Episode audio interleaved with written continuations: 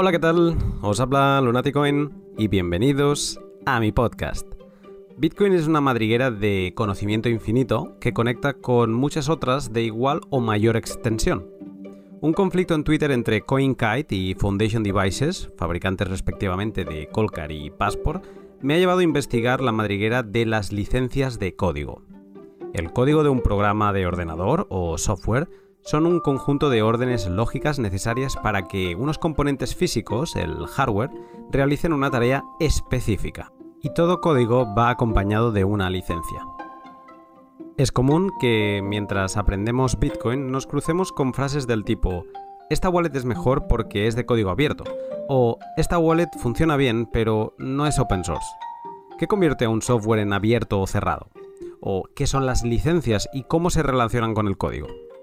Para construir conocimiento desde abajo, cimentando lo mínimo que debemos saber sobre licencias de software, hoy me siento con uno de los miembros de la comunidad hispana de Bitcoin más conocidos. Hoy charlo con Miguel Vidal. Te cuento más de licencias y conflictos en un momento, pero antes, dos minutos para mis sponsors. Hodl Hodl es la plataforma web en la que podrás comprar y vender Bitcoin de otros particulares. La gracia de utilizar la web de hodlhodl.com es que en ella podrás comprar Bitcoin sin pasar por un exchange centralizado, podrás evitar tener que estar dando demasiados datos personales y los fondos que compres viajarán directamente a tu wallet sin ser custodiados por la casa de cambio en cuestión. Hodel Hodel es como un mercado y tanto vendedores particulares como profesionales pueden postear sus ofertas. Es importante esto porque te puedes encontrar con que un vendedor te pida KIC en Hodel Hodel. Antes de aceptar una oferta, revisa el perfil del vendedor y comprueba si indica que utiliza KIC. Hodel Hodel es la mejor forma de empezar a acumular Bitcoin de forma pseudónima, tal y como se lo pensó. Si no lo has utilizado, anímate a probarlo siguiendo el link de la descripción y recuerda que si te registras utilizando el código Lunaticoin en mayúsculas, tendrás un descuento en comisiones para siempre. Bitrefill es la empresa con sede en Suecia que te permite vivir con Bitcoin y Bitcoin Lightning. ¿Por qué te digo que te permite vivir con Bitcoin? Porque Bitrefill lo hace muy fácil y puedes convertir tus sats en tarjetas regalo de los establecimientos que más utilizas. Seguramente usas mucho Amazon, pues tienes tarjetas regalo de Amazon. Si vives en España tendrás un Carrefour cerca de casa. También tienes sus tarjetas regalo. ¿Eres de jugar a videojuegos? Tienes tarjetas regalo de Steam, Nintendo, Fortnite o PlayStation. Todo hecho fácil para que con unos pocos clics tus Bitcoin te permitan disfrutar de lo que ya haces habitualmente y sin muchas preguntas. Echa un vistazo al catálogo de Bitrefill, sigue el link de la descripción y sorpréndete de su extensa oferta. En el último año ha habido dos conflictos de licencias que han llamado mi atención, el de Colcar y el de Umbrel. El affair de Colcar es quizá el más conocido. La llegada de un nuevo actor que utiliza gran parte de su código para crear un producto rival les lleva a decidir cambiar su licencia por una de privativa. El caso de Umbrel es más educativo. Los que desarrollan soluciones de nodos todo en uno quieren que quede claro que Umbrel no es open source o de código libre, aunque ellos mismos se califiquen como de comunidad abierta y otros términos que suenan a código abierto, pero no lo son. Estos casos hacen que me pregunte, ¿qué es el código libre? ¿Qué narices son las licencias? Y en general, ¿Por qué se dice que Colcar ya no es de código abierto si soy capaz de ver todo lo, que producen en GitHub? Si te interesa ir de cero a héroe en lo que a licencias de código respecta, y poder así valorar por ti mismo lo sucedido entre Colcar, Foundation Devices, Raspberry Blitz y Umbrel, este podcast es lo que necesitas. Prepárate para una clase magistral de Miguel Vidal. Sin más, te dejo con el pod. Buenas tardes, Miguel. Hola, buenas tardes, Luna. ¿Cómo estás? Muy bien, aquí estamos. Encantado. Ah, no, un gusto tenerte aquí. Eh, además, eh, porque hemos estado siempre hablando de muchos temas y este en concreto sé que es un tema que dominas, entonces me hace especial ilusión que vengas. Eh, eres Miguel Vidal, conocido por, por todo Bitcoin Twitter, yo creo que eres muy conocido, tus opiniones son muy valoradas, pero bueno, puede ser que alguien no, te tenga en mente, así que déjame preguntarte cuál es tu background y cómo llegas a Bitcoin, que esa parte me interesa bastante. Sí, eh, bueno, yo en cuanto a profesión soy informático especializado en arquitectura de sistemas y trabajo como administrador de sistemas desde hace pues, 2001, hace 20 años ahora. Tengo mi propia empresa de, de especializada en plataformas distribuidas, en lo que se llama infraestructura como código, desde hace unos 10 años, y he participado en proyectos de software libre de una forma u otra, pues desde hace 20 años también, eh, y en la propia comunidad de software libre. Es así como llego a Bitcoin, eh, interesado en su vertiente tecnológica y como proyecto de software libre muy, muy singular que bueno, no tenía especiales conocimientos de, economía, luego, bueno, algo he ido aprendiendo un poquito, pero bueno, como aprendiz eh, a partir de Bitcoin, ¿no? Pero en su momento lo que me, me, atrajo, lo me interesó, me llamó la atención fue como proyecto de, software libre. También he estado interesado en la criptografía, desde tengo uso PGP desde, pues desde finales de la década de los 90, tengo mi, mi clave, mi primera clave pública, PGP, todavía está por ahí en los servidores de claves y el, no es solo lo de que me, aunque se suele hacer la broma de yo estoy aquí por la tecnología, realmente eh, eh, sé que es así porque antes de plantearme siquiera comprar eh, Bitcoin, realmente mis primeros satoshis los hice minando en el, en el 2013, eso me lo recuerda, ¿no? Fue cuando empezaron los ASICs, yo me compré un ASIC de segunda mano en eBay, un Cube que se llamaba, que minaba 32 eh, gigahashes, vamos, con la potencia que tienen ahora es ridículo, pero en aquel momento no, no estaba nada mal. Sacaba casi medio Bitcoin al mes. Em, mm, no me digas eh, eso. Qué pena, qué pena luego aquel accidente de barco que perdí todo. Pero, pero en ese momento no, no estuvo mal. Pero tampoco tenía, claro, yo no, no, tenía una bola de cristal. A mí me parecía que eso era muy poco porque, claro, te estoy hablando cuando eh, valía o sea, estaba unos 100 dólares Bitcoin. Total, que como minaba en casa, me gastaba más en electricidad que lo que sacaba. Entonces, cuando lo tuve unos meses y cuando vi cómo funcionaba, que es muy simple, tampoco era ningún desafío tecnológico, pues dije, pues cogí y lo vendí, o sea, me deshice de él.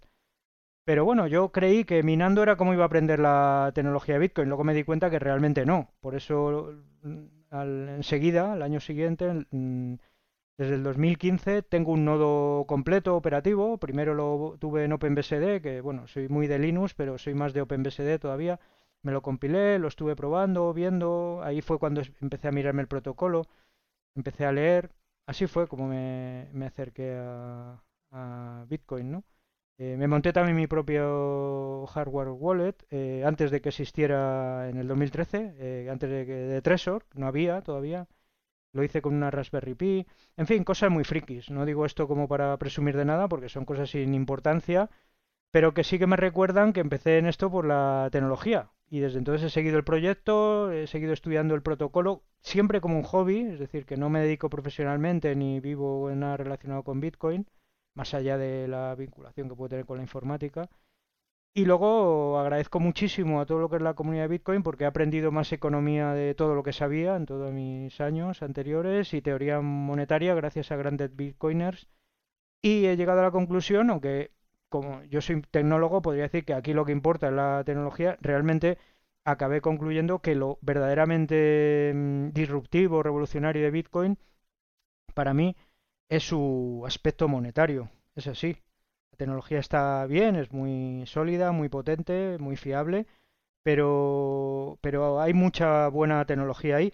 Eso es lo que hace imposible también, o tan difícil, no voy a decir imposible, pero tan difícil, clonar las propiedades de Bitcoin, porque si solo fuera cuestión de tecnología, es software libre, lo, se clona, hay miles de copycats, ¿no? de clones, bastaría con eso. Tenemos la base de datos disponible, o sea, toda la blockchain disponible, tenemos todo el código, tenemos toda la documentación, montaríamos otro y ya está, tenemos la tecnología.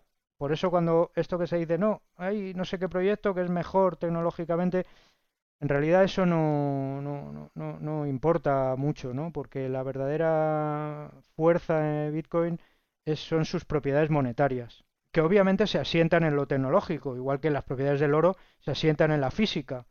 Pero para entenderlas no te tienes que poner a estudiar física o química, ¿no? Poco mm. Bitcoin lo veo así. Para mí lo importante, aunque no es mi punto fuerte ni es de lo que mejor puedo hablar, pero mi conclusión es que lo verdaderamente novedoso, disruptivo de Bitcoin son sus propiedades monetarias. Mm. Es lo que me dijo Manuel eh, por la vieja en un podcast que grabé con él, que aunque copies Bitcoin, ¿no? Porque las mismas propiedades, un fork de Bitcoin tendría las mismas propiedades de, Bitcoin en todos los aspectos, incluso monetariamente, eh, seguramente. Eh, pero que lo que hace a Bitcoin fuerte es ya la elección, ¿no? O sea, que hay un. Y espero parafrasearlo bien, que, si no me, estirará de las orejas, pero el mercado ha escogido. Y entonces eh, también ha escogido que solo tenga 21 millones de unidades y, como tú dices, yo también creo que ese componente monetario es eh, el que le da la fuerza. Sí, antes de eso, Luna, solo déjame aclarar porque que no pudiera parecer como que mm, infravaloro las propiedades tecnológicas. Por supuesto, Bitcoin tecnológicamente eh, tiene unos eh, hallazgos, Satoshi, en el aspecto ingenieril, eh, únicas, ¿no? Eh, más de 20, 25 años de historia del dinero electrónico y problemas que nadie había sido capaz de resolver de manera eficiente, como el problema de los generales bizantinos. O sea que en, términos ingenieriles, Bitcoin también es muy, muy importante, pero vamos, solo aclarar eso, no quería que quedara como que solo digo que importa lo monetario, ¿no? En fin, es un equilibrio que es lo que hace tan especial a Bitcoin, las dos cosas. Eh, pero bien, hoy no vamos a hablar de, ese aspecto. Hoy vamos a hablar de, licencias de código, que es un tema que últimamente se viene hablando bastante en, Bitcoin Twitter. Eh, parecía que era algo como que se asumía, el open source siempre pululaba por ahí, ¿no? Las licencias MIT de, Bitcoin Core, etcétera. Pero de un tiempo a esta parte se ha intensificado la conversación sobre el tema eh, a causa de, bueno, eh, lo pongo sobre la mesa ya, luego hablaremos de ello, pero de dos casos, uno ha sido el de Colcar y otro es el de Ambrel, que todavía están coleando y de hecho para muchos, yo me incluyo, no me ha quedado muy clara eh, qué es lo que ha pasado, ¿no? O sea, no sé mm, qué, cuál debe ser mi posición. Por ello, hoy te he invitado aquí. El tema del, o sea, yo entiendo que aquí estamos hablando de software, que el, software es como un, conjunto de órdenes lógicas necesarias para que un otro componente físico, que es el hardware, pues realice una tarea específica y teniendo estos dos componentes mm, sobre la mesa, digo, vale, los entiendo, me los creo, pero entonces aparecen las licencias, ¿no? Y las licencias aplican al software, al código. Entonces te pregunto, Miguel, ¿qué son las licencias y por qué las usamos en el código? Sí, antes un disclaimer, porque alguien podría preguntar qué hago yo hablando de, aspectos legales, ¿no? De licencias, que eso no lo he dicho. Eh, cualquiera podría decir que esto es un tema de, para, un abogado, ¿no? Y probablemente tenga razón. Pero, pero, eh, como trataré de explicar, es esencial para... Es esencial para los informáticos que lidian constantemente con aspectos legales, no solo con licencias, pues con temas de protección de datos, con patentes, con secretos, con, vamos, es un, eh, un jardín lleno de alambres, eh, de aspectos legales que conviene conocer. Pero si uno está interesado en el software libre, entonces ya no solo es una recomendación, sino es, es una, realmente es una prescripción. Porque lo que nos, eh, la única manera, lo que distingue al software libre es única y exclusivamente la licencia. O bien, mejor dicho, lo que lo habilita para luego lo que mm, podemos mm, decir que es software libre o no lo es. Y, por ejemplo, para toda esta polémica de la que vamos a tratar, eh, es imprescindible ir a esos aspectos legales que son, pues, para la gente que no somos juristas, pues son bastante complicados y, aburridos, pero no nos queda más remedio. Eh, de hecho, yo, mi formación en este asunto, bueno, eh, obviamente es autodidacta, pero me vi obligado porque estuve durante tres años dando Mm, clase en un máster oficial de ingeniería de software libre, es decir, a ingenieros, y una de las asignaturas eran los aspectos legales, y en vez de un abogado se decidió que lo hiciera un informático, precisamente porque se trata de enseñar los aspectos prácticos. De hecho, un problema que tiene la gente del software libre es que cuando recurre a abogados, los consejos que le dan obviamente es del uso del copyright estándar, y como veremos aquí, lo que se hace es una ingeniería legal para que el copyright haga lo contrario para lo que fue concebido. Fue concebido para reservar todos los derechos reservados y en el software libre usamos el copyright para dar todos los derechos, para conceder todos los derechos a los usuarios. Es para lo contrario, pero usamos el copyright, usamos aspectos legales. Bueno, todo esto es para un poco si alguien se pregunta y obviamente, pues claro, yo no voy a hablar con la precisión de lo que hablaría un jurista, pero sí en los aspectos prácticos, pues pretendo hacerlo con el máximo rigor posible, ¿no? Entonces, de, todo esto lo que dices, yo, desde, yo voy a hablar desde alguien que no entiende, ¿no? que mi, mente llega al software y al hardware. A partir de ahí aparecen las licencias. Para empezar a clarificar el tema, ¿qué, narices son las licencias y por qué las usamos en el código? Sí, el código informático, sea en su formato de código fuente o compilado, está bajo propiedad intelectual. Eh, así, en sentido amplio. La propiedad intelectual es un término genérico que agrupa no solo el copyright, sino en el ámbito anglosajón, pues también las marcas, eh, las patentes, etcétera. En el ámbito europeo, continental, eh, se le llama derechos de autor a lo que los anglosajones llaman eh, el copyright. No equivale al 100% porque el copyright, por aclarar terminológicamente, el copyright se refiere a lo que en la ley española y el derecho continental se llaman los derechos de explotación que son, lo podemos así entender, los derechos económicos. Esos son los que hay que ceder a través de licencias. Porque si no, por cómo funciona la ley de propiedad intelectual, no solo en España, sino en el mundo entero, porque se basan todos en tratados internacionales, convenciones que se remiten a, o que son mundiales, de la Organización Mundial del Comercio, el convenio de Berna, es decir, convenios muy asentados y muy tal, y es bastante homogéneo. A diferencia de las patentes que son de ámbito nacional, el copyright es internacional. Por eso no se requiere registrar país por país ni nada de eso. Y está bastante unificado en general. Em, y en todas eh, partes funciona, no siempre ha sido así. Eh, durante a principios del siglo XX todavía había que pasar por el registro, pero ahora no hace falta pasar por registro. Por el simple hecho de crear una obra, por el simple hecho de ser creador de una obra del intelecto, que son las que están sujetas a, o pueden, sí, sujetas a copyright, o derechos de autor, aquí lo usaré de manera indistinta, ya tienes todos los derechos eh, reservados. El autor, por el hecho de crear, aunque sea una obra en una escrito en una servilleta, siempre que esté plasmado, es decir, que no sea una mera idea, las ideas, sin embargo, no son registrables, pero todo lo que esté plasmado en algún soporte, eh, lo digital también sería un soporte, una servilleta también, todo eso está por el hecho de ser creado, está, está ya sujeto a todos los derechos reservados. Eso es como funcionan el derecho de autor, el copyright. Como se decidió en los años 70, se decidió que el software, los programas informáticos quedaban bajo copyright y no bajo patentes, pues eh, a efectos prácticos podemos entender que un programa de ordenador es equivalente o es igual a una obra literaria. Exactamente igual. Es decir, en para un términos legales, para un jurista, es igual. Obviamente tiene sus especificidades. Una obra literaria típicamente no hay diferencia entre código fuente y compilado, pero para un, para un juez, digamos, lo ve como una obra literaria. Por tanto, se protege de la misma manera. Decir, se protege la obra como tal, no la idea. Eso está en el campo de las patentes, sino la obra. Es decir, la, mm, la plasmación línea por línea en una obra literaria, pues sería eh, cómo se, se, escribe, cómo está escrito un relato, un poema, un demás, no el argumento de la obra, es decir, los escritores no pueden registrar un argumento, por eso el mismo argumento otro escritor lo puede retomar, eh, puede inspirarse en otros, ¿no? Pero la plasmación, como el orden en el que están escritas las palabras, eso es lo que protege el copyright. Pues en el código es igual. Las ideas en la informática, igual que los argumentos en las novelas, son libres, con salvedad, porque en algunos sitios, no en Europa, pero en algunos sitios se protegen a través de patentes de software, pero en Europa no. Las ideas son libres hasta cierto punto, pero la plasmación, es decir, el código fuente, cómo están escritas las líneas de código, es lo que se protege con el copyright. Por tanto, si tú, y ya eh, recojo hilo y concluyo, si tú simple creas, escribes un programa informático y no haces nada más, tiene todos los derechos reservados.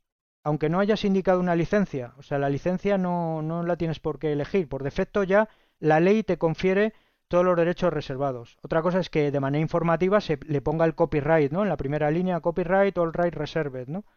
Pero por, por defecto, alguien que quiera hacer copyright, o sea, que quiera hacer un programa eh, con código, o sea, con copyright estándar, no tiene que hacer nada. Lo pone informativamente para que se sepa quién es el autor y ya está. Pero obviamente los usuarios tampoco van a poder hacer nada, ni siquiera usarlo. Ah, Por tanto, No, por eso cuando se quiere, eh, las empresas que hacen eh, software privativo tienen que por lo menos dar una licencia de uso. Típicamente es a cambio de un coste. Compras un programa y puedes usarlo. Y, nada más. Típicamente te dice, pero no lo puedes descompilar, no lo puedes modificar, no lo puedes vender, no puedes hacer nada más que usarlo. Eh, igual que si haces una suscripción a un, a un periódico, puedes leerlo, pero no puedes hacer más, porque esté suscrito de pago no puedes cogerlo y publicarlo en tu blog o ponerlo en Twitter. ¿no? Digamos. Exactamente, no puedes. Te dan. Eh, entonces, para eso ya necesitas una licencia. Es decir, para lo más básico, que es simplemente que alguien pueda leerlo o pueda usarlo, eh, ejecutarlo, diríamos, ¿no? En términos informáticos, ya se necesita una licencia, pero puede ser una licencia privativa. ¿Qué sucede? Que para el software libre está todo al revés. Si tú quieres que la gente pueda usar tu programa, tienes que decirlo explícitamente. Si no, tu programa, por mucho que tú hayas escrito un artículo en un blog o hayas dicho en un tweet, no, no, si yo estoy a tope con el software libre, si no lo pones en una licencia, tu código es privativo, es cerrado. Es, eh, digamos, no no se puede hacer nada con él. Por eso surgen, por eso son necesarias las licencias de software libre y por eso en el software libre estamos tan interesados en las licencias, porque es el único mecanismo que tenemos, con, tal y como está constituida la ley ahora, para que podamos liberar el software. Es decir, liberar significa dar derechos a los usuarios. ¿Qué derechos? Esos están tasados también. Son todos los derechos que se pueden ceder. Los derechos de uso, de copia, de modificación, de redistribución y también de venta. Es decir, no algunos derechos, como hacen algunos. Es decir, no puedes ver mi código, pero no puedes venderlo. Eso no es software libre, ni open source. Tienen que ser todos los derechos que son cedibles en términos de explotación, que se resumen básicamente en el uso, la copia, la modificación y la redistribución. Eso lo tenemos que hacer a través de una licencia. No hay otra manera de hacerlo. Es como, eh, ¿y qué es una licencia? Puedes preguntarte. Es una especie de contrato. No es un contrato, eso los juristas tienen un debate, ¿son contratos o no son contratos? Pero para, en términos prácticos, para entendernos, podemos ver que un autor, alguien, un programador, cuando desarrolla un código y le pone una licencia libre, está estableciendo un contrato con los usuarios, un contrato entre comillas, porque es un contrato unilateral, que solo lo hace el, que hace el programa. Pero los demás, para poderlo usar, tienen que em, eh, aceptar, aceptar o seguir esos términos. Si no estás de acuerdo con ellos, no lo puedes usar. Vale.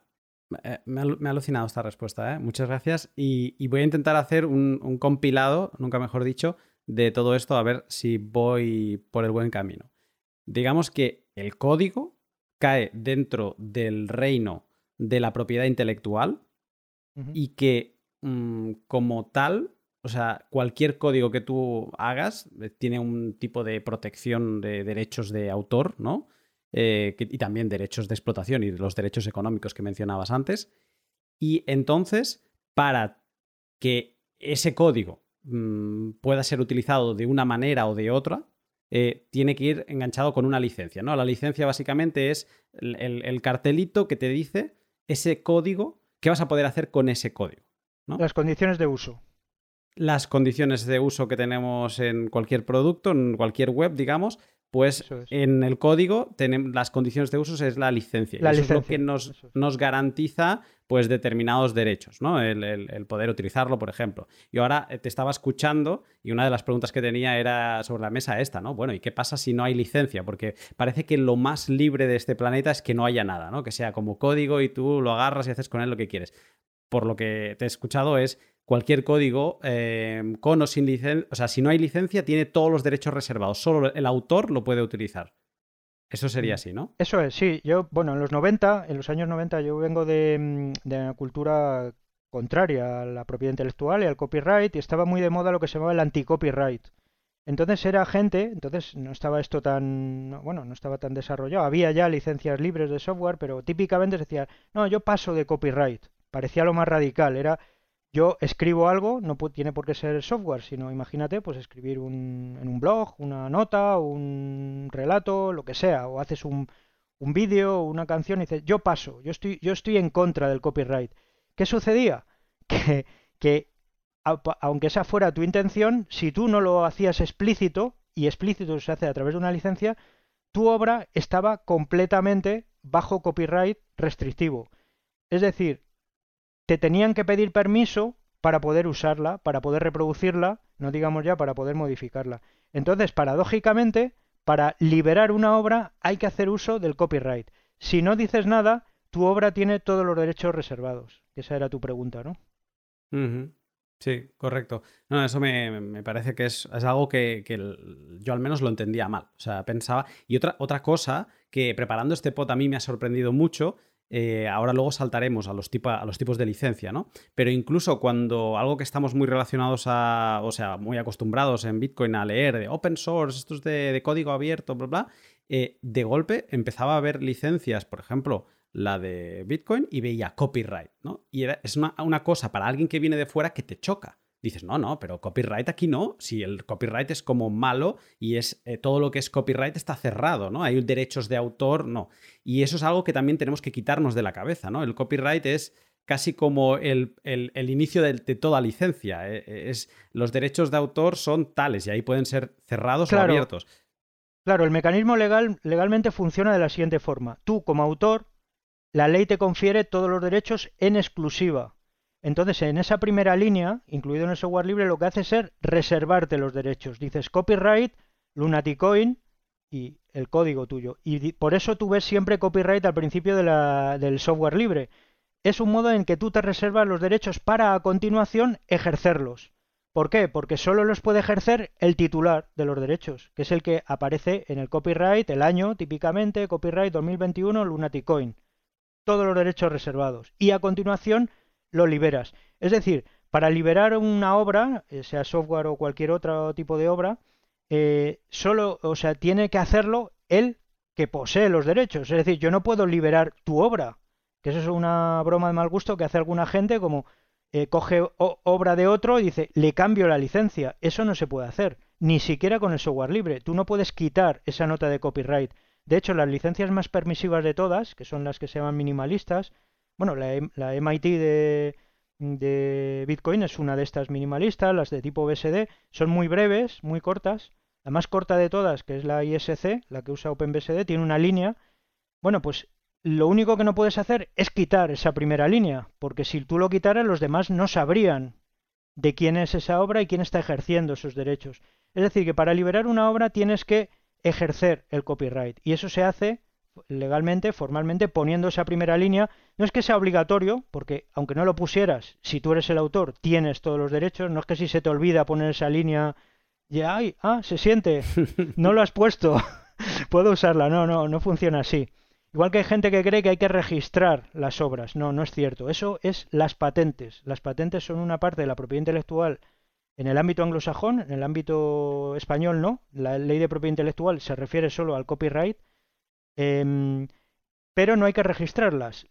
existe, en España existe un registro de la propiedad intelectual y se puede registrar una obra, pero tiene título meramente informativo. Es por si alguien, ya no sucede tanto con, desde que hay Internet, pero antes, si alguien quería saber de quién, quién tenía los derechos de una obra, iba a ese registro y ahí lo encontraba pero no es obligatorio ni, ni, te da ningún derecho extra, porque imagínate, podría ser una obra tuya o la de Satoshi, voy yo a la oficina de registro española y digo que es mío eh, Bitcoin, ¿no?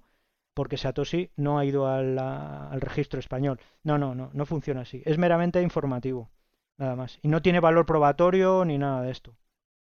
Esto que has dicho de que primero lo tenemos que hacer privado para después abrirlo, ¿no? O determinar Reservarnos los derechos, eso es. Me, ha recordado a, la frase esta de no puedes dar algo que no es tuyo. O sea, primero lo tienes que hacer tuyo para luego poderlo dar, ¿no? Al menos en, el caso del, software, esto me, ha gustado especialmente.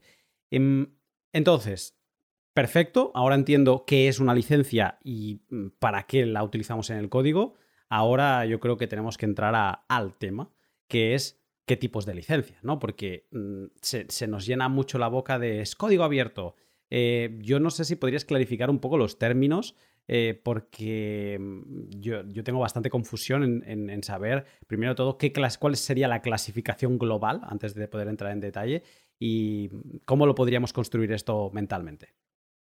Sí, hay dos grandes grupos, eh, que es, eh, para empezar, que es el... Es normal que lo que decías que haya mm, confusión porque hay muchísimas licencias, ¿no? Pero sí que es verdad que podemos agruparlas en dos grandes familias, que son licencias libres y licencias no libres.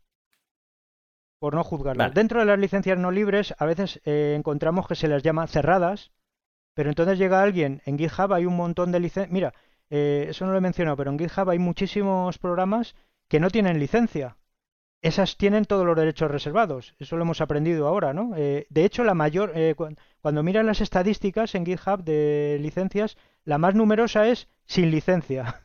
Pues eso es copyright restrictivo. Simplemente no han puesto el fichero, no han puesto el fichero license, pero tiene todos los derechos reservados. No puedes hacer nada con ese código. Puedes verlo, porque si lo han puesto ahí, pues es que lo puedes ver. Igual que si vas a la página de, de un medio de comunicación, no sé, el país.com, y te ponen la portada en abierto, la puedes ver bien, pues en GitHub todo lo que está eh, con, sin licencia puedes verlo y ya está, pero no puedes ni siquiera usarlo, no te ha dado permiso para ello, ¿no? Salvo que lo diga. Bueno, entonces em, está el primer, la primera división es entre el software libre y no libre. El no libre a veces se le llama cerrado, pero puede estar abierto y no ser libre. Es decir, el código disponible, como este ejemplo que he puesto, te, tengo, te detengo aquí un segundo, Miguel, porque esta frase es, es, es, eh, o sea, es que es un continuo. Eh, es open source porque el código está ahí. O sea, hay mucha gente que, te defiende a proyectos así. Esto es open source porque yo estoy yendo a GitHub y, puedo ver todo el código y puedo ver lo que hace.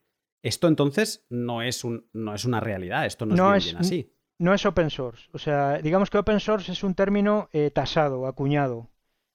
Es verdad que es polisémico. Entonces, eh, de hecho, esa polisemia, luego cuando hablemos de, de nuestros amigos de, mm, de Colcar veremos cómo la aprovechan. La aprovechan de un modo, de mi, punto de vista, no quiero juzgarlo moralmente, pero no muy honesto. Porque dice, no, no. De hecho, vas a la web ¿no? y dice que sigue siendo open source. No, hombre, no.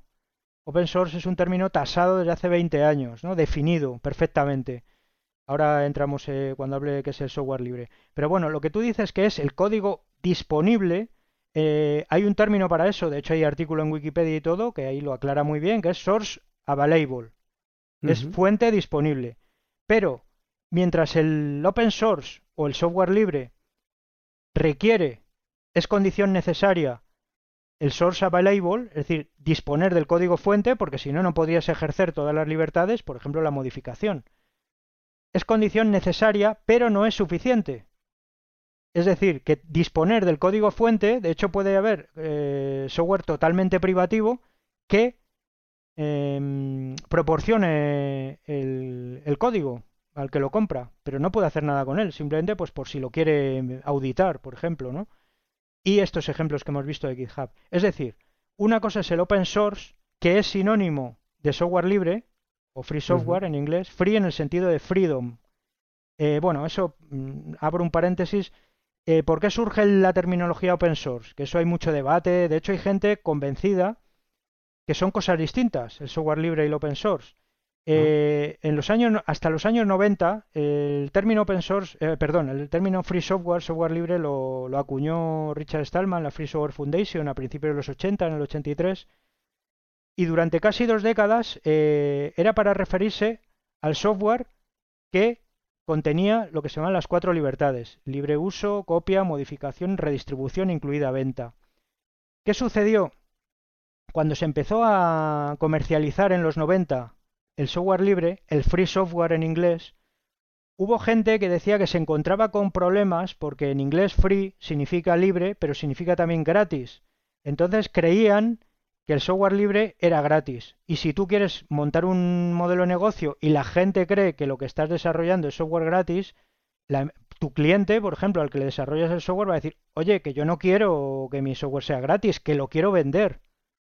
Sí, sí, es free software, free en el sentido de freedom, como en español decimos entrada libre, exacto. No es como cerveza gratis, ¿no? Siempre se dice, sino en el sentido de free speech, ¿no?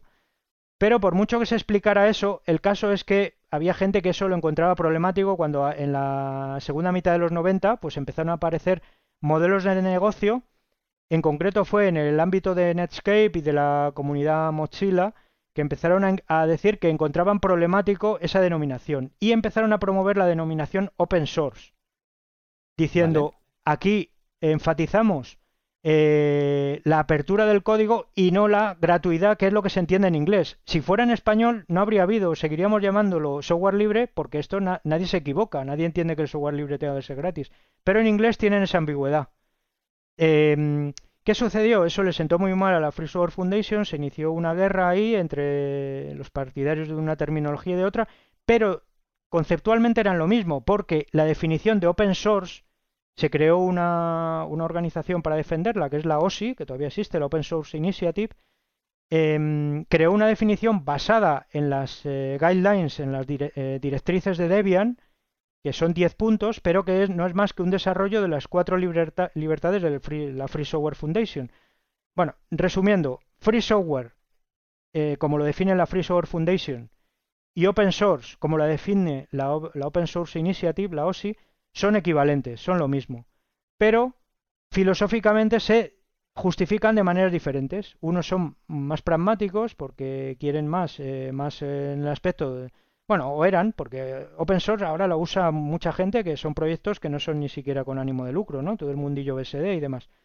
Por mm. eso surge una tercera denominación que, bueno, ha tenido solo una, un leve o un relativo éxito, que es FLOS o FOS, que significa Free, Libre, Open Source Software, que es un modo agnóstico de referirse a las dos terminologías, porque durante los años 2000, por suerte eso ya un poco ya no hay tanto, pero hubo como una guerra y era puramente bizantina, terminológica, de los del open source y los del free software. No, son distintos, no tienen nada que ver. No, son lo mismo. Y aquí yo lo usaré de manera indistinta. Y si alguien te dice que son distintos, que te ponga un ejemplo de open source de acuerdo a la definición de la OSI, que no sea software libre de acuerdo a la definición de la Free Software Foundation. Bueno, Resumiendo, son equivalentes, igual que si decimos FLOS o FOS, también es lo mismo. ¿Qué son? Para entrar en esas definiciones. Pues bueno, ya lo he adelantado un poco. El software libre es aquel cede o cede a través de una licencia de software libre todos los, eh, toda la libertad de libre uso, en el software diríamos ejecución, libre eh, modificación es decir, puedes, eh, como dice la Cambiar el código, mejorarlo. adaptarlo para tus necesidades, cambiarlo, estudiarlo. Puedes distribuir esos cambios, esas modificaciones, e incluso puedes venderlo, bien el código modificado o incluso sin modificar. Es decir, cedes todo lo que en la ley de copyright o en la ley de propiedad intelectual española eh, en España se les llama todos los derechos patrimoniales o los derechos de explotación, o también lo que podemos considerar los derechos económicos. Se los das a los usuarios. Si es un desarrollador, hará uso de algunos, pues por ejemplo modificará el código. Si es un usuario final, pues el código fuente le da igual, pero si le interesa a lo mejor que pueda a lo mejor revenderlo o que pueda usarlo para lo que quiera y pueda adaptarlo para su ordenador, ¿no? Eso es el software libre y tienen que darse todas las libertades al mismo tiempo, no vale que unas sí y otras no. No, te voy a dar uso de eh, copia, pero no de venta. No, eso no es. Y lo otro es que para poder ejercer algunas de estas libertades, básicamente el de modificación y el de poder estudiarlo, necesitas el código fuente. Pero no es que sea uno de los eh, requisitos del software libre, sino que es una condición para poder ejercer algunas de sus libertades. Por eso, típicamente, en las, eh, el código en el software libre, o sea, se proporciona el código fuente. Que sería para, para poder modificar necesitas eh, el código fuente, no, si no te entregan el código fuente, ¿cómo narices lo modificas? ¿no? Correcto, son como los planos, ¿no? En, un, en una, por ejemplo, un arquitecto, ¿no? Exacto, necesitas saber por dónde pasan las cañerías y dónde está todo, ¿no? Para es decir, teóricamente se puede desensamblar un programa eh, compilado, pero es muy complejo, no es nada práctico. En la práctica, para poder modificar un, programa necesitas el código fuente y también para poderlo estudiar y para poderlo auditar, que eso en el mundo de, por ejemplo, de la seguridad informática, en el mundo de la criptografía, en el mundo de Bitcoin es muy importante. De hecho, para Satoshi era lo principal. Él, cuando habló de respecto al open source, él puso el énfasis sobre todo en la posibilidad de auditarlo. En criptografía es impensable que alguien eh, proporcione un, un, programa criptográfico, una librería, lo que sea, y no proporcione el código fuente. Mira, un ejemplo de, de código eh, histórico, de código fuente no libre, pero que es disponible, es PGP, que seguro que te suena. Sí. Eh, PGP, el programa PGP, que de hecho ahí eh, eh, Hal Finney trabajó en PGP en los primeros tiempos, estuvo contratado por PGP. Básicamente es un programa para, mm, para poder cifrar y descifrar eh, de usuario a usuario, ¿no? De manera descentralizada y también incorpora firma digital. Es decir, los algoritmos que se usan en Bitcoin, algunos de ellos, como RSA y otros, pues se usan en PGP. Todavía PGP está, vamos, eh, todavía se usa y está incorporado en algunos programas. Por ejemplo, eh, para cifrar el correo electrónico es lo más práctico que hay. Bueno, pues PGP en los años 90 se desarrolló eh, como privativo, pero se proporcionaba el código fuente para que los criptógrafos lo pudieran estudiar y vieran que no, tuvi- no tuviera puertas traseras y todo eso. Intentar Pre- romperlo, ¿no? Exact- exactamente, y para estudiarlo y que no hubiera puertas traseras, no hubiera trampas, no hubiera trucos, ¿no? Como que te dijeran, sí, sí, esto es seguro, pero me guardo aquí una puerta trasera para poder romper y poder leer tus mensajes. Eso es esencial. De hecho, eh, la razón de que no tuviera una licencia de software libre es lo que hizo un proyecto alternativo a PGP, que ahora mismo yo creo que es más popular, que se llama GNU-PG o GPG, que es el que se incluye en las distribuciones de Linux. Ese es el motivo, que naciera en los años 90, era que PGP no era software libre, Sí, pero, hecho, era, es pero, una- pero era código disponible. Es una de las dudas cuando empiezas a toquetear PGP, que cuando abres la consola, yo que todo esto lo he aprendido gracias a Bitcoin, la- el terminal en Linux, eh, de golpe dices, ¿por qué si es PGP tengo que escribir GPG y no Ajá. PGP? Claro, ¿no? claro. Y era, y es, es porque son cosas distintas. Es O sea, otro programa. Exactamente, eso lo descubres con el tiempo porque eh, uno está basado en, o sea, el Open PGP está basado en, en- en PGP, pero es, en este caso es libre. Y por eso tiene esta, esta diferenciación. Pero claro, como se utilizan las mismas letras, pues al final te acabas confundiendo. Es, es bueno este caso. Este So- son Sí, sí. imple- implementaciones distintas. Existe ahora mismo un protocolo abierto que se llama OpenPGP y entonces hay implementaciones distintas. PGP es una implementación que no, no sé ahora qué licencia tiene, pero no era libre, esta que nos referíamos, y GPG es la implementación libre para poder usar el protocolo OpenPGP. Mm. Por eso son, Vale. son muy, muy parecidos, ¿no?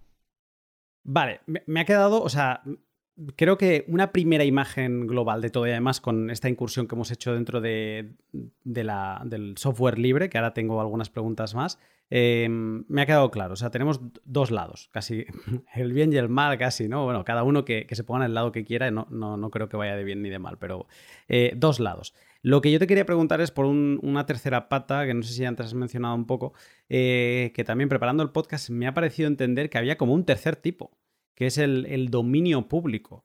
Y yo ahora, como vamos construyendo de, de- de- fuera adentro, como se le quiera llamar, eh, te quería preguntar si es así, si lo estoy pensando bien, si hay una tercera pata que es el dominio público. Sí, sí, perfectamente, sí, muy bien traído.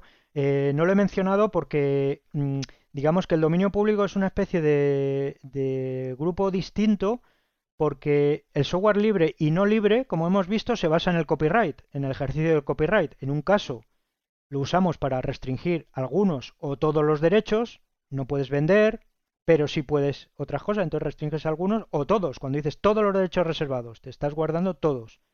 Estás ejerciendo el copyright o ejerces el copyright para decir libero, concedo eh, todos los derechos a los usuarios, ¿no? En ambos casos está usando el copyright, aunque para cosas distintas, ¿no? Para lo opuesto. Y esta tercera pata es el no copyright, es decir, no hay copyright, no hay copyright, no se está ejerciendo el copyright y de bueno, ¿y cómo y eso cómo es? Bueno, pues típicamente el dominio público es eh, donde van las obras cuando expira el copyright. ¿Vale? Eh, ¿Cuándo expira el copyright? Eso ha ido cambiando a lo largo del tiempo. Actualmente expira eh, eh, tanto en Europa como en Estados Unidos 70 años post-mortem, que es como lo dicen los abogados, que es después de la muerte del autor, del titular de los derechos. Vale. Eh, es decir, mucho tiempo. No es 70 años después de la creación, sino después de su muerte. Eso significa que prácticamente todas las obras del siglo XX están todavía bajo copyright, de una manera o de otra. Es verdad, ese tiempo se ha ido extendiendo. Empezó siendo más corto, 50 años, es el mínimo que impone la el, el convenio de Berna, pero ahora mismo son 70 años.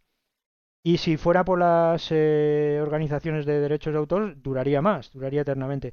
Como paréntesis, es una de las diferencias que se ve claramente. Yo soy muy crítico con la propiedad intelectual porque creo que la propiedad intelectual no es propiedad.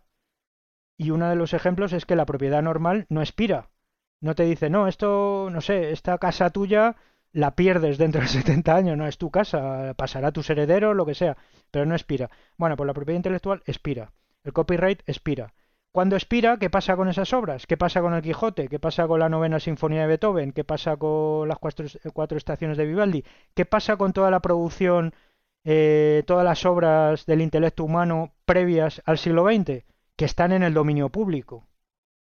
¿Qué es el dominio público? Es ese estado donde no hay copyright, por tanto no hay derechos económicos. Está al alcance de cualquiera, cualquiera puede usar esas obras. Queda un pequeño subconjunto que en el derecho continental europeo lo llamamos los derechos morales, que eso no expira nunca, que es la autoría. Es decir, tú no puedes coger eh, las cuatro estaciones de Vivaldi y decir que son tuyas. Estarías ahí cometiendo un bueno un ilícito ¿no? Eh, civil que es básicamente apropiarte de una obra ajena. Los autores, eh, incluso aunque lleven siglos o milenios muertos, conservan ese derecho moral, que es el de la autoría. Parece lógico, ¿no? Es razonable. Eh, también conservan el derecho a la integridad moral, es decir, tú no puedes coger, eh, no sé, la Gioconda y eh, destrozarla. O sea, eso es la integridad, o una estatua, ¿no? No puedes romperla. estarías atentando, aparte de contra un patrimonio de la humanidad, contra el derecho moral del autor. Eso se conserva siempre, aunque esté en el dominio público. Pero quitando eso, que son los derechos morales, que para los anglosajones que son tan prácticos, ni los tienen los meten en otras partes de su de su legislación, pero no en los derechos, no en el copyright. Ellos cuando hablan de mm. copyright son muy prácticos y se refieren a los derechos económicos, a los derechos patrimoniales. Y eso es lo que expira eh, cuando eh, pasan esos 70 años post-mortem. ¿En el caso del código? Claro, en el caso del código, entonces digamos que modernamente, porque esto no sucedía antes, digamos que la gente contraria mm, a la propiedad intelectual y al copyright, eh, esta postura es minoritaria, pero existe. Eh, de hecho, ahora pondremos algún ejemplo dentro del mundo Bitcoin, muy conocido además.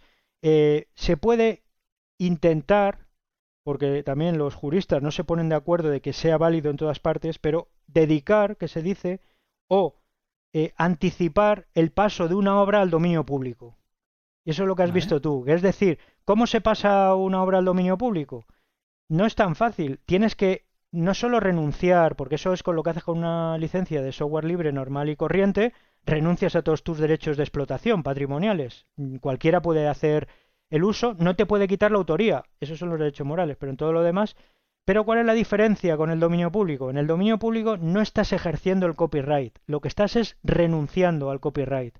Como autor teóricamente también puedes hacer eso. Para eso tienes que hacer una renuncia muy fuerte, que es que sea irreversible, es decir, no te puedes arrepentir, no puedes decir como estos de CoinKite, mm, mira, es que la GPL ya no me gusta.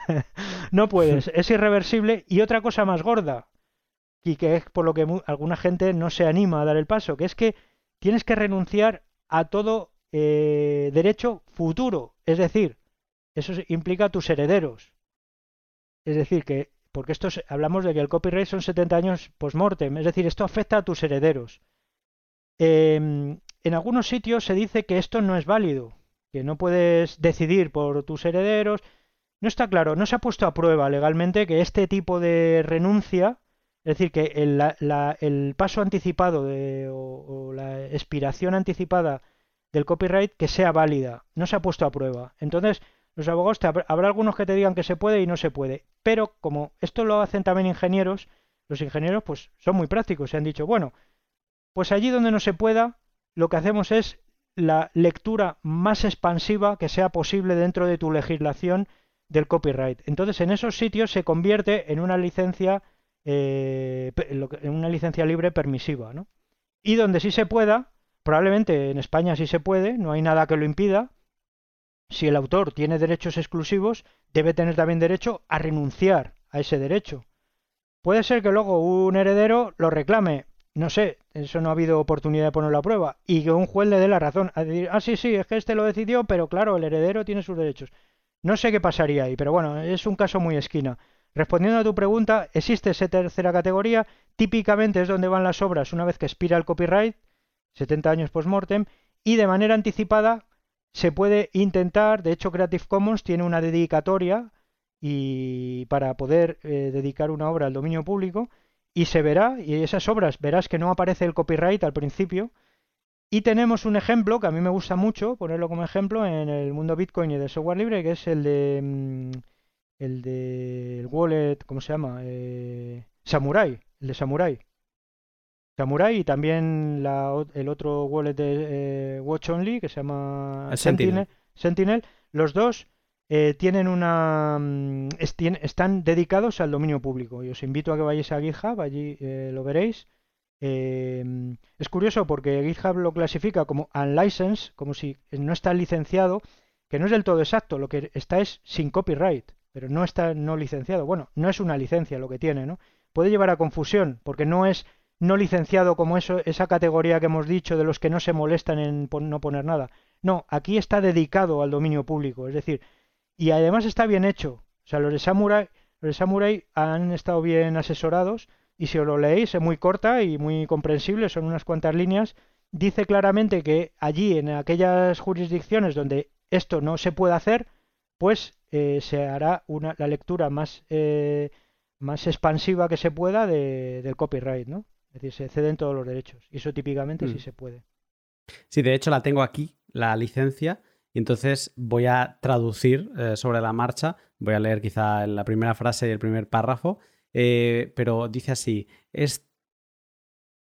Bueno, lo voy a leer en inglés que va a ser mejor y, que cada uno ah, traduzca mentalmente y si no que le echen un vistazo a la licencia. Eh, this is a free unencumbered software release into public domain. O sea, esto está publicado en el dominio público, ya directamente. Cualquier persona es libre de copiar, modificar, publicar, utilizar, compilar, vender o distribuir este software eh, de, tal, de cualquier forma, tanto en su forma de código fuente como compilado en, binario, para cualquier mm, propósito comercial, comercial o no comercial. Esto, hasta aquí este párrafo es exactamente igual si eh, os invito a que eh, cojáis una licencia de tipo BSD o la del MIT, la que tiene está bajo eh, esta licencia Bitcoin Core, y veréis que hasta aquí es igual. Pero el siguiente párrafo es el que se ve que es una, ¿no? Eh, bueno, si quieres seguir. En jurisdicciones que reconozcan eh, las leyes del copyright, los el autor o autores de este software dedican em, cualquier interés del copyright en el software al dominio público. Eso es. Eh, hacemos esta dedicación para el, beneficio del público en, masa, ¿no? Sí. Y... ojo, lo que te decía, y en detrimento de nuestros herederos y sucesores. Esto es lo que decía la parte de que esto, para que esté al dominio público, esto tiene que ser explícito. Nosotros mm. pretendemos que esta dedicación sea un acto abierto eh, en perpetuidad, aquí está lo de que no es reversible, de todos los derechos presentes y futuros a este software bajo la ley de copyright. Eh, fíjate que aquí está, está todo.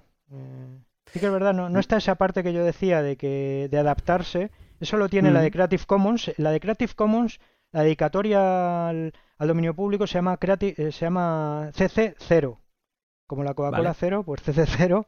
Eh, y ahí veréis que ahí eh, dice, si no se puede aplicar, porque hay gente que se queja, no, es que en mi país esto no se puede hacer. dice, bueno, pues si no se puede hacer, entonces es una licencia permisiva, ya está.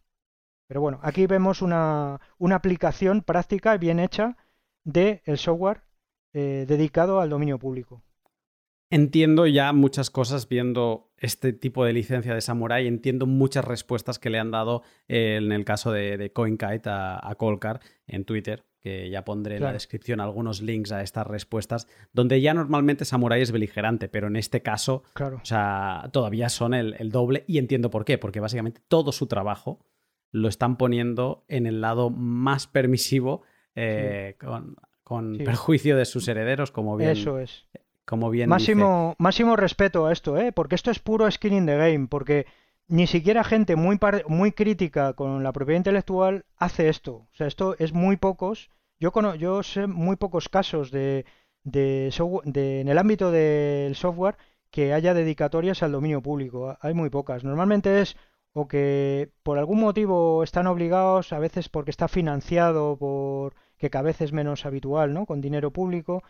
Y luego también con infraestructuras. Recuerdo eh, cuando se hacen protocolos y cosas así, a veces se pone así en el dominio público, ¿no? Pero es muy, muy poco frecuente. Entonces en esto, aparte de que hacen muy buenos productos los de los de Samurai, para mí esto es máximo respeto, porque en Twitter cualquiera puede decir, por ejemplo, mm, no es que le quiera apuntar ni que... Eh, pero NVK, el, el, líder de CoinKit, le he visto algún tweet que él dice que es contrario a la propiedad intelectual. Pues bueno, como se demuestra es haciendo esto. Y dicho mm. esto, ojo, que con esto no quiero, no critico a NVK porque le critico por otras cosas que luego cuando hablemos lo diré cuáles. Pero yo, si aceptamos que el derecho de autor es exclusivo del autor, la libertad debe ser tanto para hacer software libre como para hacer software privativo. O sea que yo, si alguien hace software privativo, está, está simplemente acogiéndose a la ley. No, bueno, podríamos argumentar si éticamente tal, pero no, yo no, no entro ahí. Es decir, que yo acepto que la libertad es para hacer una cosa o la otra. Entonces, pero sí que creo que hay que ser consecuente. Entonces, si uno dice que está en contra de la propiedad intelectual o en contra del copyright, esto es la demostración. Máximo respeto a estos de, de Samurai. Tengo una duda existencial con esto que acabas de explicar de, que es 70 años desde el momento del, fallecimiento del autor, ¿no?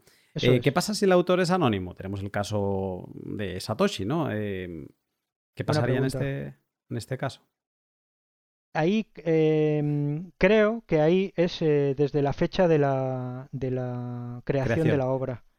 No estoy 100% seguro de eso, ¿eh? Es una buena pregunta. Esa, mira, me lo miraré bien. Me lo miraré bien. Sí que sé, mira, un modo de, mm, de el, anonimato también sirve para jugar con todo este tema de las licencias. Es decir, que si uno quiere hacer el algo dominio público un poco por las bravas, pues es no, no ponerle autoría, porque entonces nadie, nadie lo ejerce. Pero eh, corres un poco el riesgo de que se lo pueda apropiar otro.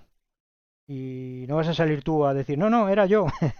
Eh, pero bueno. Si ya pasa cuando, cuando, cuando tiene un seudónimo, si ya vienen otros a apoderarse, ¿no? Imagínate que no lo tuviera.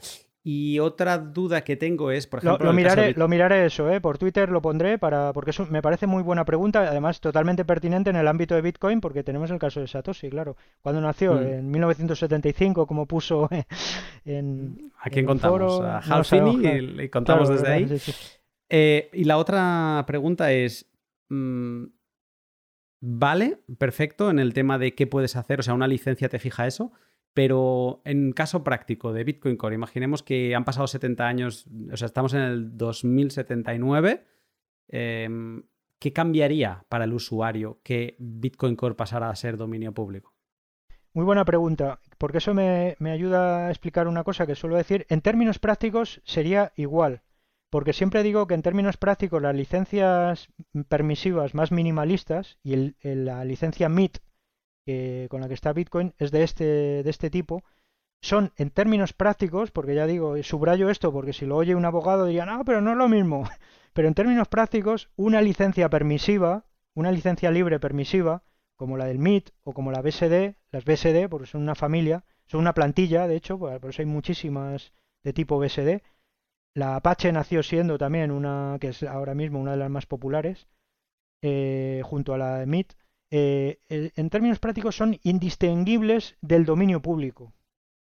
O sea, es el modo más práctico, más fácil de poner una obra en el dominio público sin que sea tan aparatoso como esto de los herederos o de, renunciar a todo.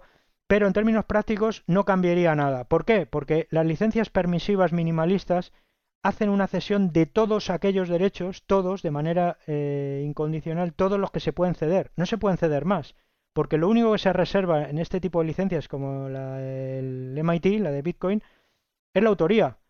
Pero es que esa se conserva por defecto, es decir, que esa no se puede renunciar. Si tú quieres renunciar a la autoría, el modo de hacerlo es hacer una obra anónima. No hay otra.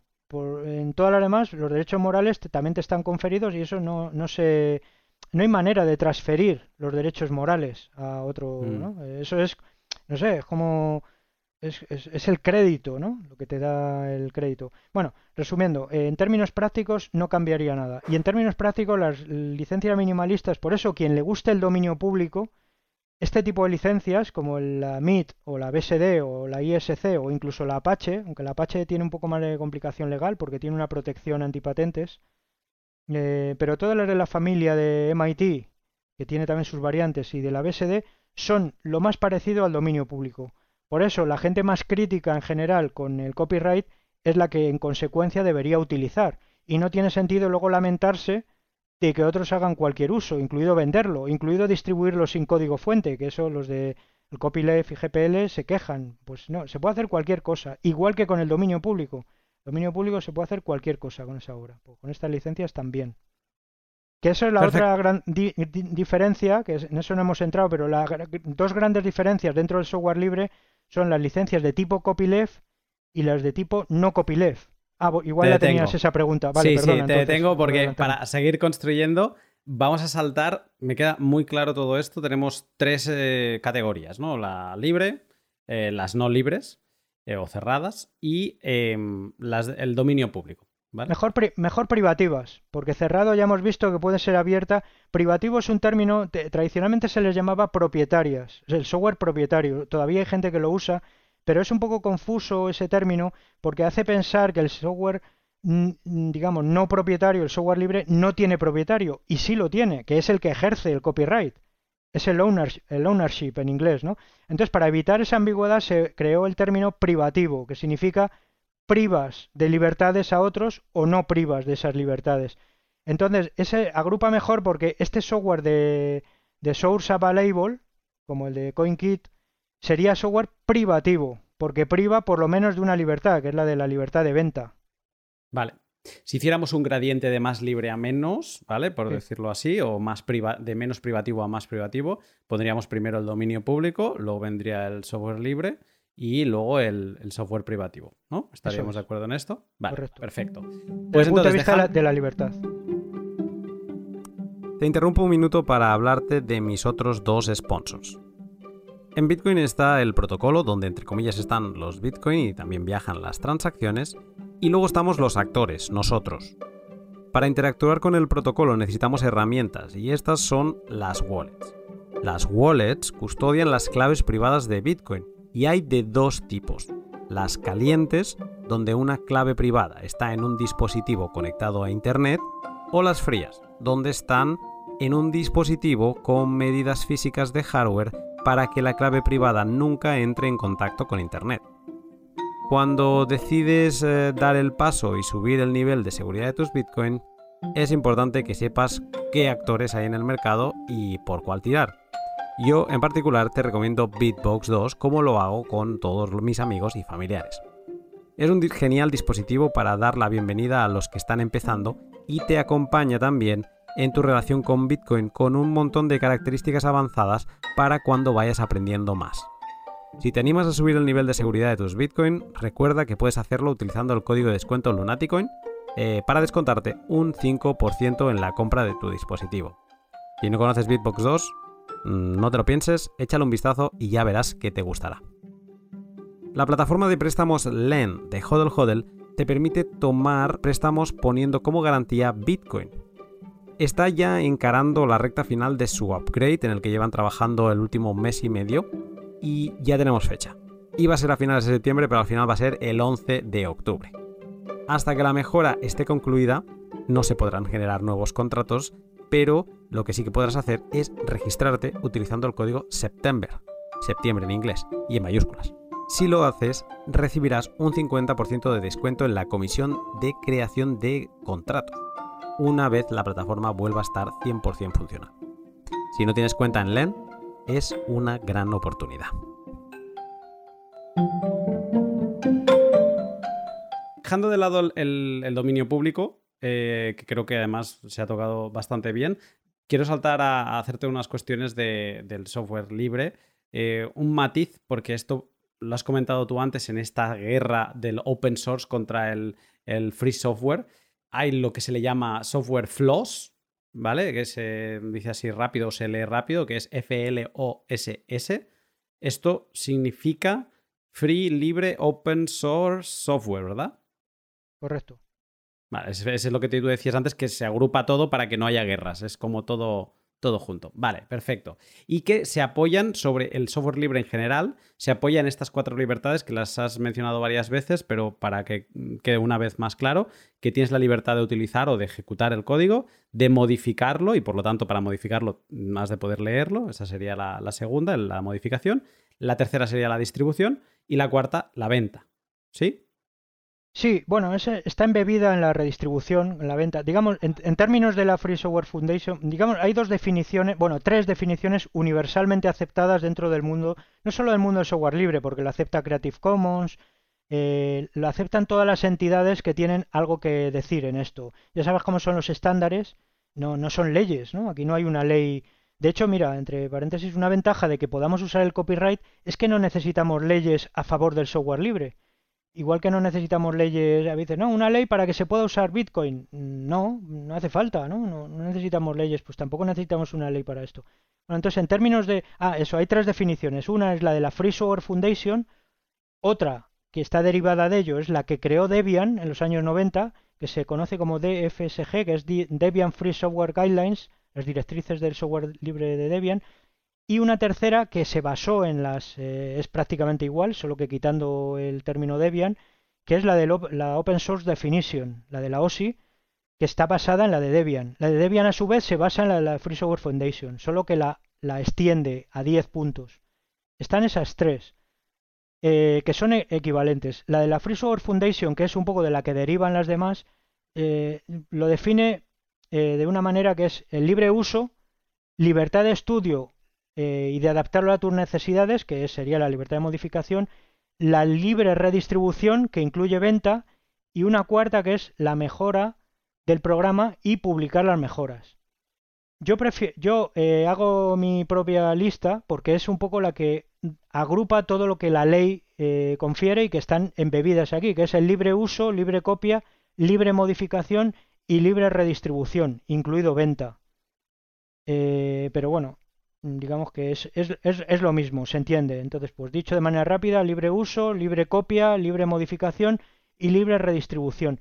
Y no, la única mm, restricción que se permite es la cláusula copyleft, esta, que es decir, si vas a redistribuir el programa con cambios, debes hacerlo bajo la misma licencia. Eso es el copyleft.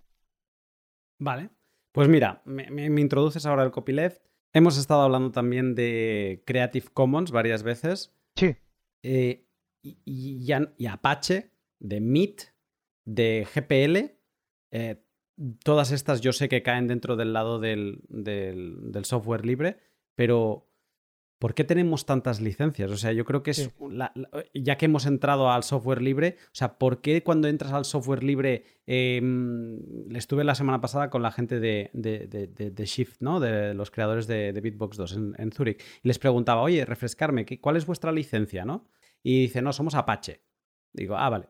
Entonces Apache sé que es software libre, pero mucho lío. O sea, yo para, desde fuera lo veo como muy lioso. No sé si no puedes aportar un poco de luz a todas estas cosas. Sí, la primera eh, pregunta, muy buena además, es ¿por qué hay tantas licencias de software libre? Demasiadas, de hecho. De hecho, hubo unos años que se llamaba esto el problema de la proliferación de licencias.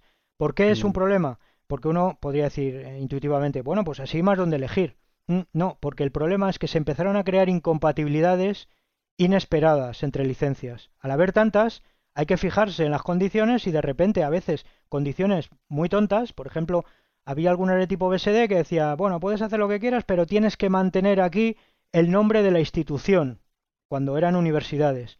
Entonces luego llegaba otra universidad y decía lo mismo, pero de su universidad. Por eso decía que las BSD son una plantilla. Y al final tenías que citar, yo que sé, a 90 universidades, tal. Era un problema.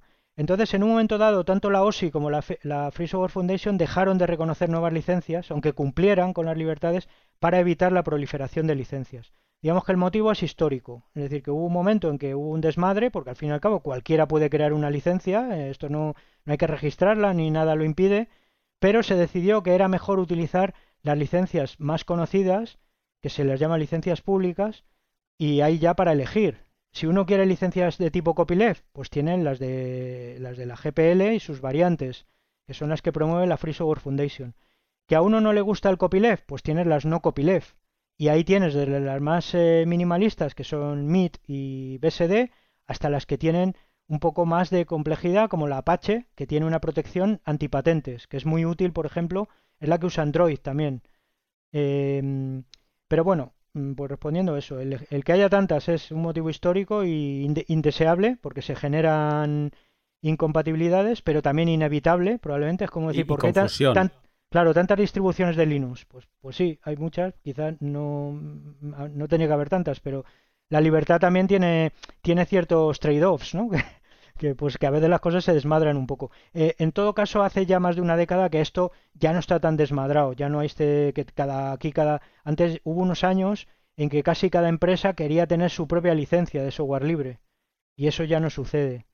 Se les llamaba licencias vanidosas, ¿no? Que eran de, para aparecer ahí en el copyright. Y, eso. Hay, hay, una manera como de Ah, o sea, aunque tengamos muchas, ¿hay alguna manera como de clasificarlas? Tú vas soltando el, concepto este de permisivas o minimalistas. O sea, ¿hay alguna clasificación dentro de, las licencias de software libre con, las que, con la que nos quedamos, podamos quedar? Sí, sí. Igual que diferenciábamos entre licencias libres y no libres, dentro del campo de lo libre, del software libre, podemos diferenciar entre las de tipo copyleft y las no copyleft. Vale.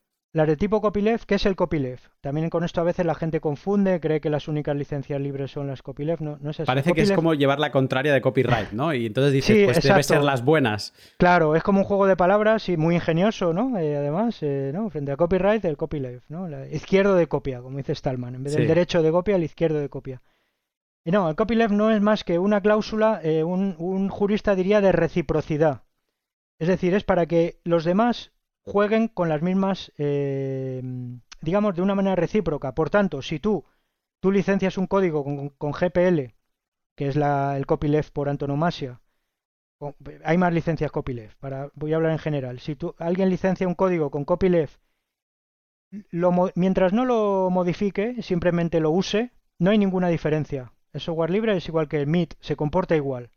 Pero si tú quieres modificarlo y distribuir las dos cosas, ¿eh? No solo modificar, porque si lo modificas para hacer tus adaptaciones y usarlo tú localmente, no entra en funcionamiento la cláusula copyleft. La cláusula copyleft entra en funcionamiento si, además de modificarlo, distribuyes o vendes esas modificaciones. Típicamente, imagínate, Linux es el software por antonomasia copyleft, el kernel Linux, está en muchísimos dispositivos empotrados. Por ejemplo, televisiones, ¿no? Los televisores Smart TVs tienen su copia de Linux ahí empotrada. Como es copyleft, tienen que si hacen cambios, están obligados por la licencia a dar esa, al, menos a quien distribuyas, a los que venden las televisiones, a facilitarles esos cambios, ese código modificado. Eso es el copyleft. Entonces es un modo, fíjate, eh, un poco por, por, adelantarme, por si acaso luego no, no lo mencionamos, pero es un modo de protegerse de la competencia. Es decir, estos que hacen hardware wallets, que están tan preocupados, con razón, es un modelo de negocio, están preocupados que llegue otro, coja el código y haga otro hardware wallet en otro dispositivo, el modo de protegerse dentro del software libre es usar una licencia copyleft. Porque si llega alguien, coge el código de Colcar y lo implementa en otro dispositivo, si está bajo GPL, está y hace cambios, está obligado a publicar esos cambios, porque si no estaría violando la licencia. Por tanto, si ha hecho cambios interesantes, el que hace el desarrollador original, en este caso CoinKit, eh, puede aprovecharse de esos cambios er, y reimplementarlos.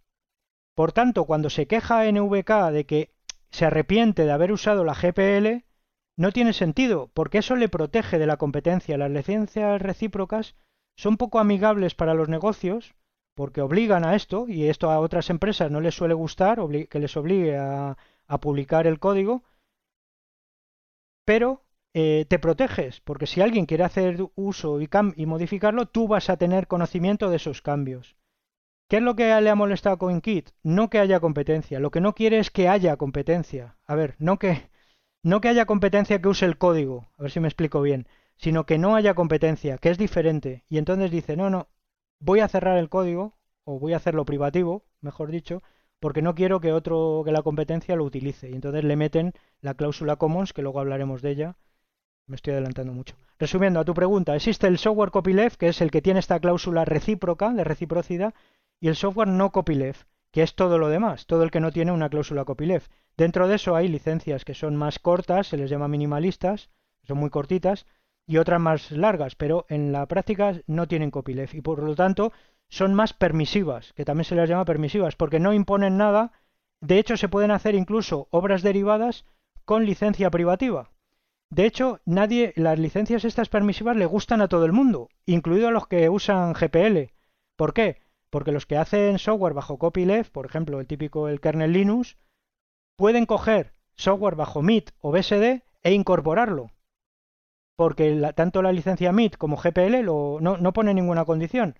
Puedes mezclar código eh, MIT con software privativo y que el resultado de esa fusión sea privativo. No hay nada que lo impida. Por tanto, todo el mundo es feliz con el, el software MIT y el software BSD. Es el más amistoso, el más amigable y en términos de mm, incluso de una empresa siempre va a preferir como cliente, es decir, como usuario va a preferir software bajo MIT o bajo BSD porque no le impone ninguna condición. En cambio, si tú eres desarrollador, normalmente la GPL, entre comillas, te protege más, porque si alguien te hace competencia y eso te preocupa, porque si te da igual, pues da igual. No pongas... De hecho, si no... porque es más... Eh, de hecho, porque hay más software cada vez bajo MIT y bajo BSD.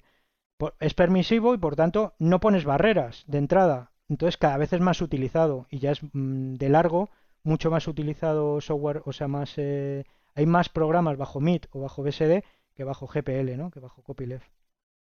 Vale, MIT, BSD, Apache serían tres ejemplos de licencias libres no copyleft. No copyleft, permisivas. no copyleft, permisivas. O sea, Bitcoin, eh, Bitcoin Core, que es MIT, es una licencia permisiva. Podría venir, podríamos montar una empresa tú y yo, eh, tomar todo el código, cerrarlo, o sea, todo el desarrollo de ese momento en adelante, incluso las modificaciones, nos las quedamos nosotros y vendemos, lo vendemos en un DVD o en lo como queramos, o lo distribuimos online. Pero lo podríamos hacer. Es ese el permiso que nos habilita, eh, la posibilidad que nos habilita el MIT. Un, ejemplo de esto, que se entiende bien. Esto es de Umbrel, ¿no? Que, eh, Umbrel, que vamos a hablar luego de ellos. Están haciendo una especie de, ahora con su nueva versión, lo que llaman un servidor de aplicaciones, que es como un, un marketplace ahí en el que tú te podrás instalar cosas. Eh, entonces ellos, lógicamente, pues eh, distribuyen, hay cosas que son básicas. Uno de ellos es Bitcoin Core. Ellos podrían hacer un Brel totalmente, bueno, de hecho ya lo hacen privativo, con Bitcoin Core ahí porque tiene licencia MIT. Y mezclarlo. No sé hasta qué punto lo mezclan. Creo que ellos lo tienen como módulo. Y entonces ahí no, pero bueno, imaginémonos que ellos lo mezclan hasta tal punto que hacen un programa totalmente fusionado entre Bitcoin Core, pongamos un wallet, mejor, eh, que se va a entender mejor. Un wallet que necesita para funcionar, eso ahora ya no es así, pero antes era muy habitual que los wallets funcionaban totalmente teniendo una copia de la blockchain y entonces empotraban o metían ahí Bitcoin Core. Imagínate que ese wallet lo haces con una licencia privativa. Pues con la licencia MIT de Bitcoin Core eso es legal, puedes hacerlo perfectamente. Eh, eso es lo que permiten las licencias no copyleft.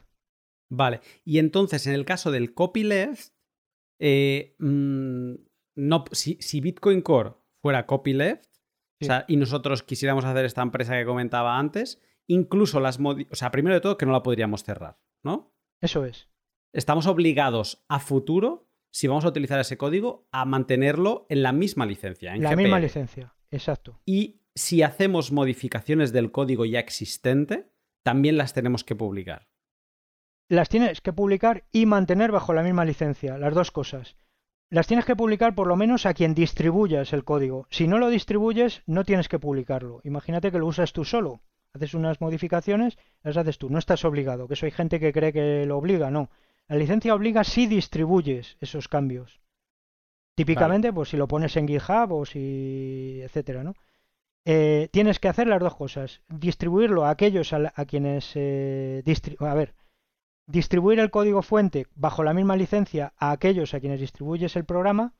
Y lo otro, mantener siempre la misma licencia. Y una tercera cosa, que es bastante impresionante, es que si tú lo mezclas con código que tiene otra licencia, el resultado de esa fusión debe estar bajo GPL o bajo esa licencia. Por eso se les llama víricas, porque si tú metes código GPL en un, en un, proyecto, claro, imagínate un proyecto que tiene varias licencias, que eso es muy típico. Entonces, al final tu proyecto va a tener que ser todo GPL, porque si no vas a generar incompatibilidades si estás utilizando, si es tuyo todo el código, puedes hacer lo que quieras, puedes usar varias licencias, no hay problema. Eh, he visto, por ejemplo, estos de mm, Samurai que lo hacen. Eh, tienen librerías de cripto que usan con una licencia, que ponen MIT, luego otras dominio público, etcétera. Si tú eres, mientras tú seas el titular, tú puedes hacer todo lo que quieras. De hecho, puedes hacer doble licenciamiento. Eso es muy típico. Eh, puedes hacer un mismo programa que tenga una licencia privativa y otra libre. Y dirás, ¿y eso para qué? Bueno, porque uno es en el circuito comercial, lo quieres vender porque da soporte, no sé qué, y otro libre. O sea, como autor, como titular, puedes relicenciar o, que, o tener dual licensing, que se llama eh, varias licencias. Pero como usuario, si tú fusionas código que no es tuyo, con código que sí es tuyo, de varias licencias, que eso es típico, por poner un ejemplo que conocemos. Si Colcar coge una librería de criptográfica de, mm, de, de Satoshi Labs, de Trezor, que está bajo GPL, como lo está integrando y se está compilando con esa librería, el resultado debería ser GPL. Dirán, ya, eh, te diría NVK, ya, pero es que era muy poco, es una librería muy tonta que hace cuatro cosas. Bueno, pues si es muy tonta y hace cuatro cosas, háztela tú. Porque si no. O sea, aunque sea. O sea, para, para, o sea, imagínate, voy a poner una cosa, me voy a salir del software, ¿eh? pero para que nos entendamos. O sea, yo tengo una carcasa de móvil, ojo, que una funda de móvil que es GPL. ¿Vale? O sea, aunque sea un anexo, digamos, digamos que la GPL a la que yo le pongo la carcasa a mi móvil, GPL, mi móvil, digamos que se convierte GPL. Esto, ¿por qué lo digo así? Porque es que me da la sensación que aunque no es que se mezcle el código, que, que sea una fusión no, no, solo que utilices una librería GPL ya convierte todo tu código. A ver, eh, eso requiere un matiz, hasta cierto punto. Depende cómo uses esa librería. Esto es un poco técnico, pero bueno, eh, si esa librería la usas como un módulo, es decir, externamente como un plugin, para entendernos, ¿no? La usas como un plugin, es decir, que la enchufas y la desenchufas dinámicamente, entonces puedes usar ese código GPL, no, no, entre comillas, contamina a tu código. Vale. Pero si tú lo compilas y generas un único binario con esa, es decir, lo fusionas, lo conviertes en un único programa, digamos, para entendernos, generas un único ejecutable. Vale. Has usado esa librería, ya no es dinámica, ya no es un plugin, es un único ejecutable. La, has congelado y la has metido dentro de tu código. Eso es, la has metido, es decir, de manera estática, que es como se dice, lo has compilado estáticamente. Es verdad que ya eso ya no es tan habitual, eso era más en los programas tradicionales de sobremesa, tal. Pero si lo haces de esa manera, entonces sí que contamina tu código y el resultado, todo tiene que ser GPL, incluso aunque sea una pequeña librería. Por eso la Free Software Foundation, que esto mucha gente se quejaba y tal, creó una licencia intermedia que es la LGPL, que es para estos mm. casos, para que tú puedas enlazar y no contamine a tu código. En, este, en este caso habría que verlo, habría que auditar qué es exactamente lo que ha hecho, lo que hizo CoinKite, ¿no? Eh, no sé, Satoshi Labs mm. no creo que tenga tanta gana, pero digamos que ellos pueden decirte, no, la usamos dinámicamente, es decir, que sí, creo que es, mm, creo que es Python, si no me equivoco, el código que usa Colcar. Entonces, eh, Python es un código interpretado, no es compilado. Pero mm. claro, yo no sé cuándo lo meten en, el dispositivo. Es posible que creen ahí un, ejecutable, un binario y, meta ahí todas las librerías. No sé, eso habría que verlo. Si hacen eso, estarían eh, violando la GPL. El resultado tendría que ser GPL. Mientras Colcar era GPL, no estaba todo bien. Porque como cogió esas librerías y Colcar hasta hace un año era GPL, todo bien. Si tú relicencias el código, mucho ojo, porque el código que estaba bajo GPL, el código de Satoshi Lab, ese no lo puedes relicenciar. Para empezar, porque no es tuyo. Y segundo, porque es código GPL. Entonces yo he hecho una pequeña búsqueda ahí y he visto que ya no aparece referencias a Satoshi Labs ni a, mm, ni a Rusnak, que es eh, un poco como estaba el copyright. Entonces es posible que lo hayan reescrito esas partes y ya no estén. No sé, no sé hasta qué punto, no sé lo que han hecho y eso yo tampoco tengo, no, no les voy a, a, fiscalizar a eso, pero bueno. Mm, vamos a saltar. Vamos a saltar ya eh, al, al, al, elefante en la habitación, ¿no? Como dirían en, en inglés. eh, porque es el tema que más nos interesa, pero creo que ya hemos construido una base para poder entender cuál podría ser el problema. Pero hay otra pregunta que también es otro, otro elefante en la habitación, que no la hemos comentado en ningún momento. ¿Qué pasa si se viola una licencia? Porque estamos hablando de que se violarían licencias, se violarían licencias. ¿Cuál es el problema de violar una licencia? Sí, bueno, eh, típicamente eh, es como un ilícito civil, es decir, que estás eh, vulnerando una, una ley. Claro, claro. luego, dependiendo, o sea, en principio, si no hay ánimo de lucro y tal, es un... Mira, una analogía que todos hemos, conocemos es qué sucede si coges la típica, un, fichero de audio de, un grupo de música y es privativo, que lo has cogido de Spotify, pongamos, ¿no? Te lo has descargado y lo cuelgas en una página web. Pues bueno, si solo hace, o, lo mejor, lo compartes a través de una red de pares. Pues si te has limitado a, a, compartirlo, no deja de ser un ilícito civil, que es básicamente, bueno, pues digamos que no, no, no es grave. Pero te arriesgas a que se considere penal. Es decir, eh, típicamente en el momento que hay ánimo de lucro, pasa a ser algo penal. Es decir, no, no es una broma, estás em, incumpliendo una ley, además una ley que, que hay entidades que se dedican a, a, vigilar este tipo de cosas, ¿no? Es gas de eh, turno, ¿no? Exacto, sí. Bueno, los vídeos de YouTube también, ¿no? Que también tienen licencias y pues si haces, eh, ya sabes que enseguida pues atacan ese tipo de cosas.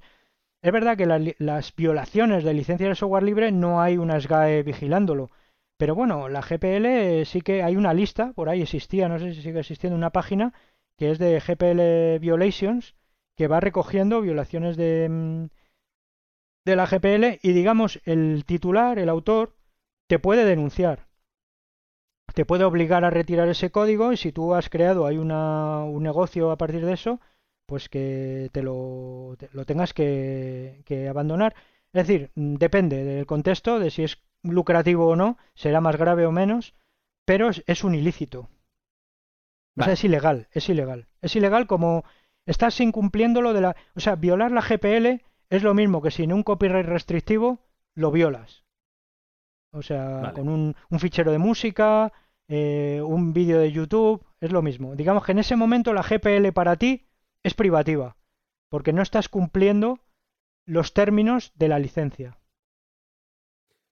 Perfecto, pues voy a hacer aquí un... Sí, como paréntesis, eso es otra diferencia entre las copyleft y las no copyleft.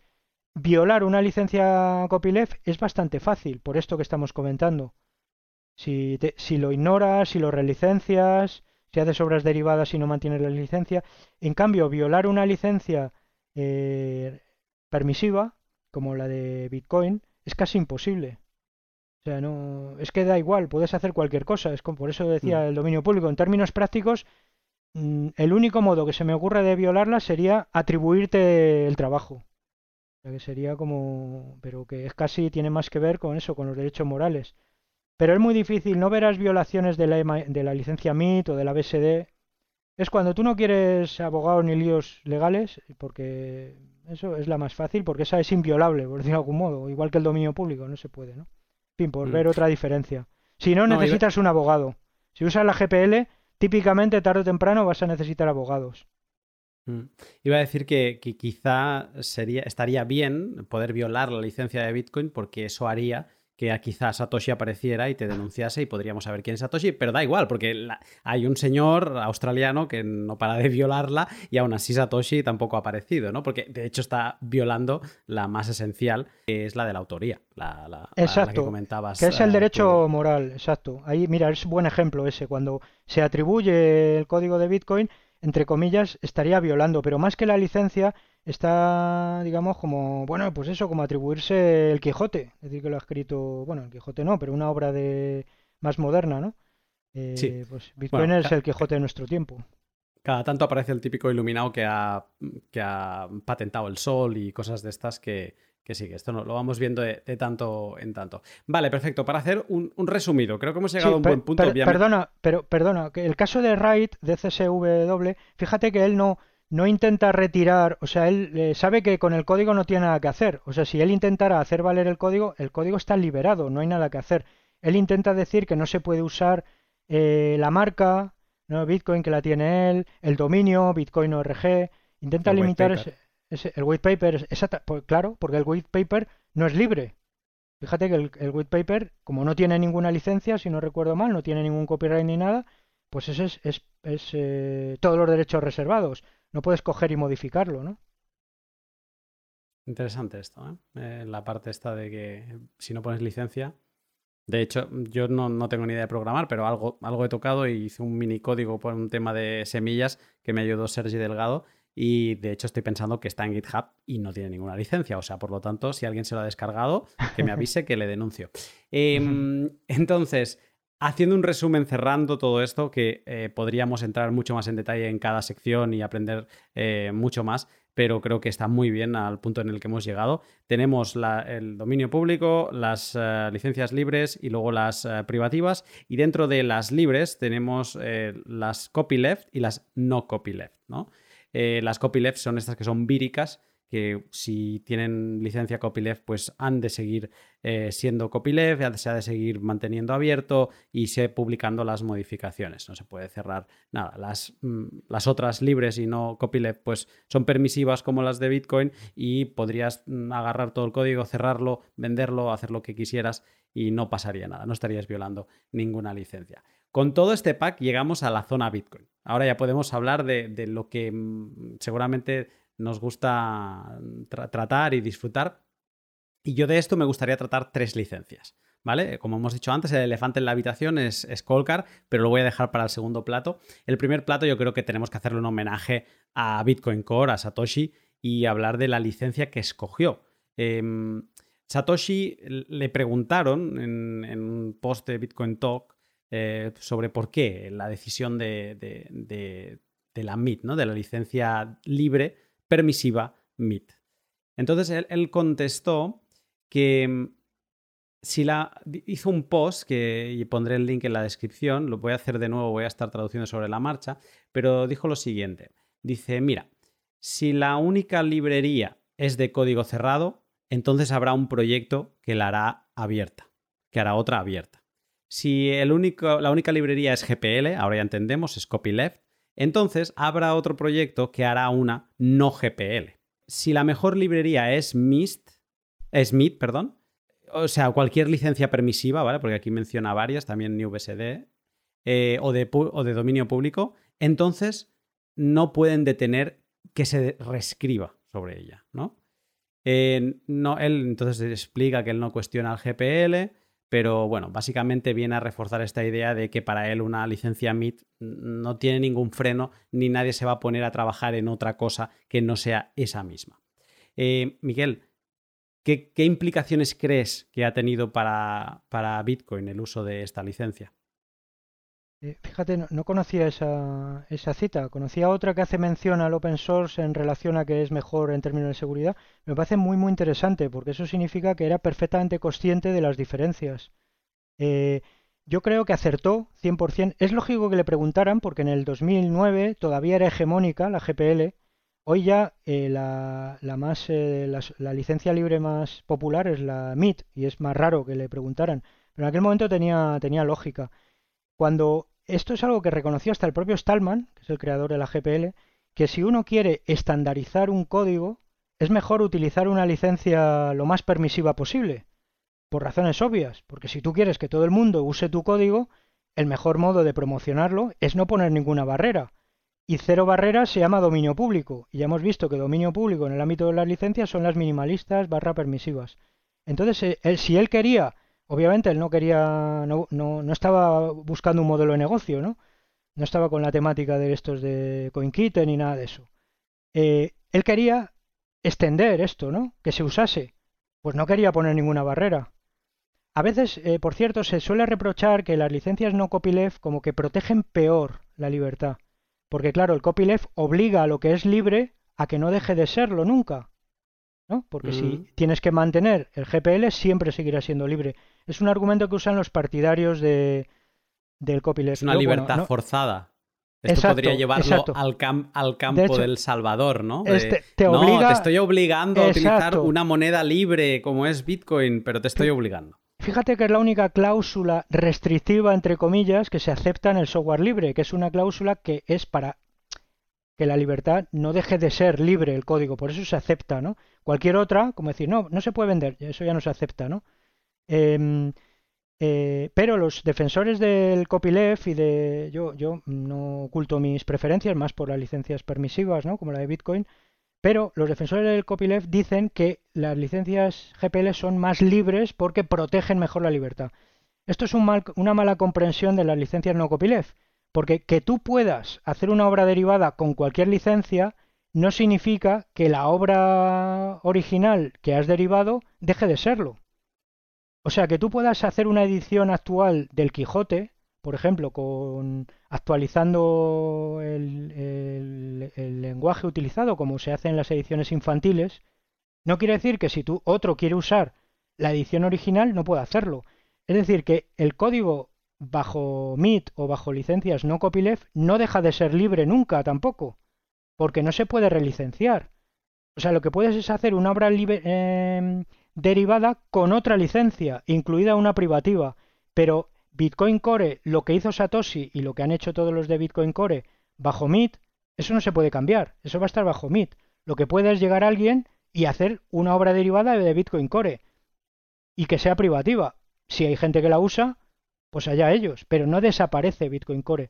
Esto me parece que, era, que es pertinente porque es, es, es falsa esa idea de que eh, las licencias no copyleft protegen peor el software libre. No, no, no es cierto. Simplemente para mí son más consecuentes. Es decir, es no imponen nada. Es, eh, digamos, prohibido prohibir, ¿no? No, no puedes... Eh, no impides ni siquiera, digamos, la libertad incluye tu libertad de hacer obras derivadas privativas. ¿Qué más libertad que esa? Mm. O sea, esto al final va de libertad, yo lo entiendo así.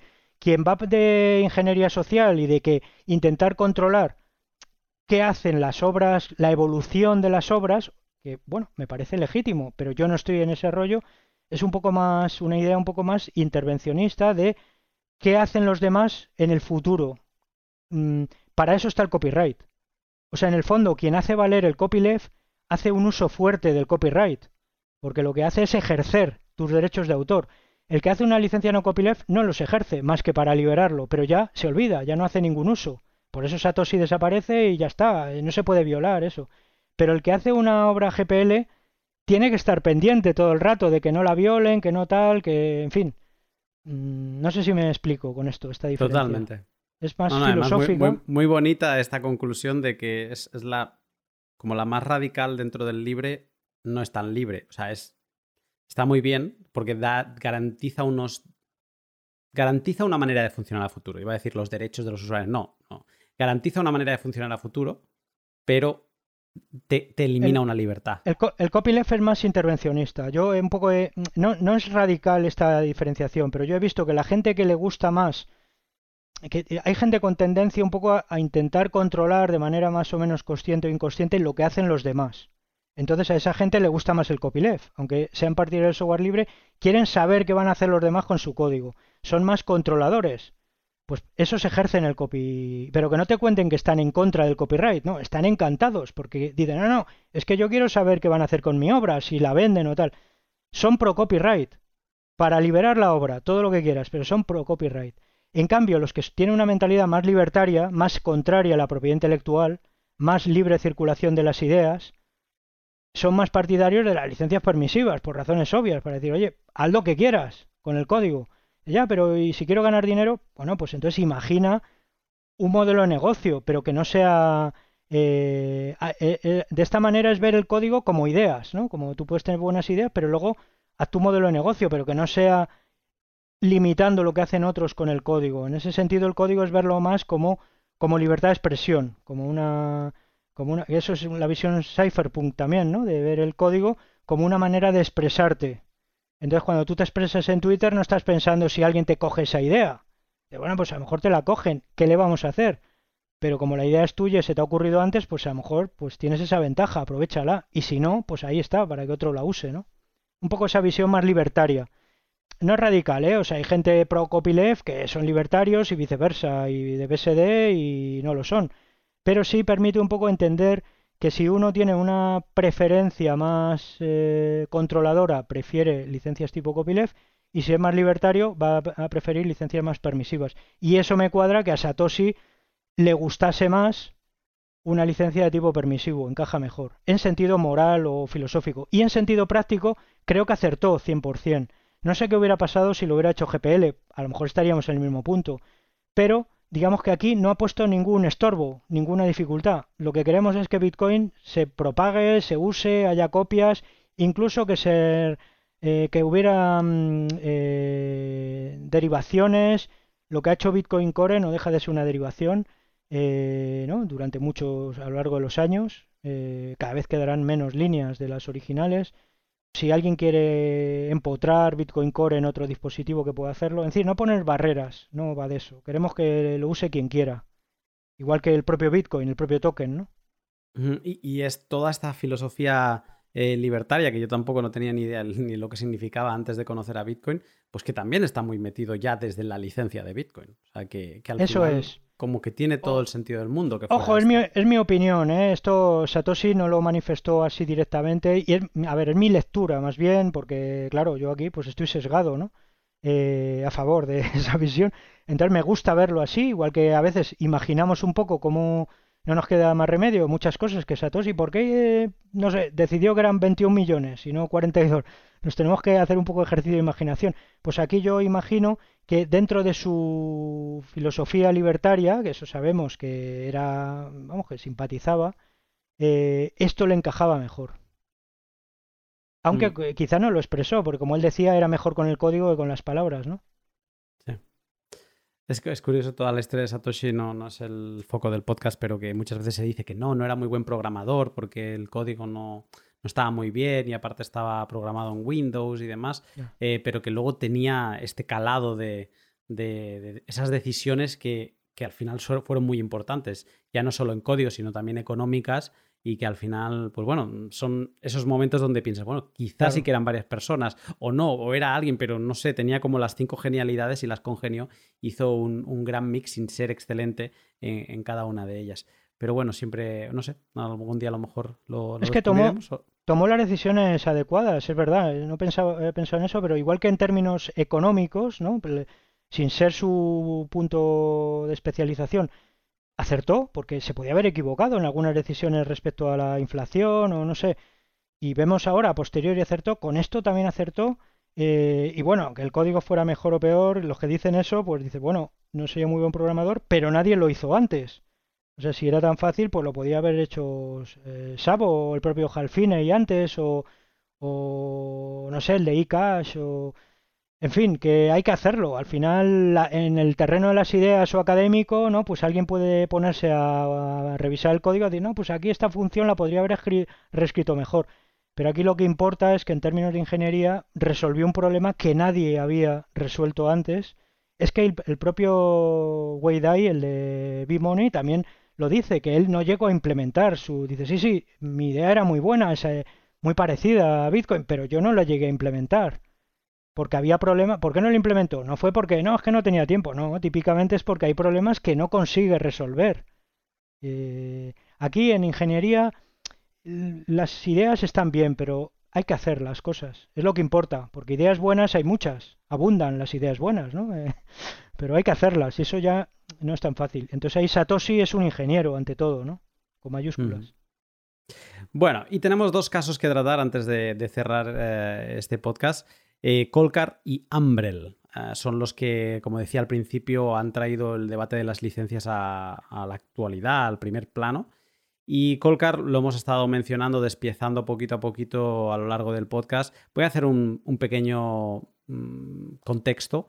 Em, a ver, Colcar utilizaba GPL V3, ¿vale? Es una versión de mm, GPL, corrígeme si digo alguna barbaridad. Eh, luego apareció hace un año Foundation Devices, que tomó buena parte del código de Colcar para crear una nueva hardware wallet que se llama Passport. Yo estoy testeando, estoy preparando un pequeño review de, Passport y doy fe que utilizar Passport te recuerda mucho a utilizar Colcar. O sea, eso es evidente y seguramente hay bastantes partes, aunque Passport dice que ellos cogieron de diferentes lados y bueno, utilizaron cosas que les gustaron de todos los sitios. Entiendo que si tú estás analizando código GPL y tú luego licencias tu nuevo software del firmware del dispositivo en GPL, pues entiendo que no es nada raro, es lo normal, ¿no? No estás haciendo nada fuera de lo normal. Eh, entonces, pues Colcar tiene unos tweets donde viene a decir lo que mencionabas antes, de que él se arrepiente de haber utilizado eh, GPL y, y, bueno, tiene un cabreo infinito Novak desde entonces, no lo ha liberado, sigue a día de hoy eh, publicando tweets incendiarios de tanto en tanto y, y, de hecho cambia su licencia, la licencia de Colcar creo que la cambia a, a MIT con una cláusula Commons que prohíbe eh, redistribuir con fines comerciales el código. O sea, sigue siendo accesible el código, lo que comentábamos al principio. Eh, ellos en su web dicen que son open source, pero han hecho esta, mm, este cambio que no sabemos eh, hasta qué punto es legal y a partir de ahora pues tienen ese, mm, ese filón de que no se puede eh, utilizar el código para la venta. Desde, entiendo desde el momento en que, lo, en que lo cambiaron. Entonces, a partir de ahí la guerra ya está servida. No solo entre los dos eh, contendientes, eh, CoinKite por la parte de, Colcar, la empresa de Colcar, y de Foundation Devices, sino que también han entrado en, en el ajo a criticar pues, gente como Samurai, como bien decíamos antes, ellos son los valedores incluso que se van al dominio público con sus licencias, pues eh, han venido a decir en diferentes tweets que es un insulto que Colcar siga diciendo que son open source cuando lo único que tienen es su código accesible, pero que con esa cláusula eh, Commons, mm, pues que ya no son eh, software libre. entonces, creo que tenemos el contexto suficiente para entender lo que ha pasado aquí. Te pregunto, según tu opinión, antes has dicho que tú no eres eh, Satoshi Labs, no eres Rusnak, entonces mm, digamos que mm, te falta, o sea, no vas a ser tú el que fiscalice el código de Colcar, pero según tú, eh, ¿sigue siendo open source Colcar? O sea, ¿sigue siendo, vamos a utilizar las palabras correctas, ¿sigue siendo software libre? No, no, rotundamente no.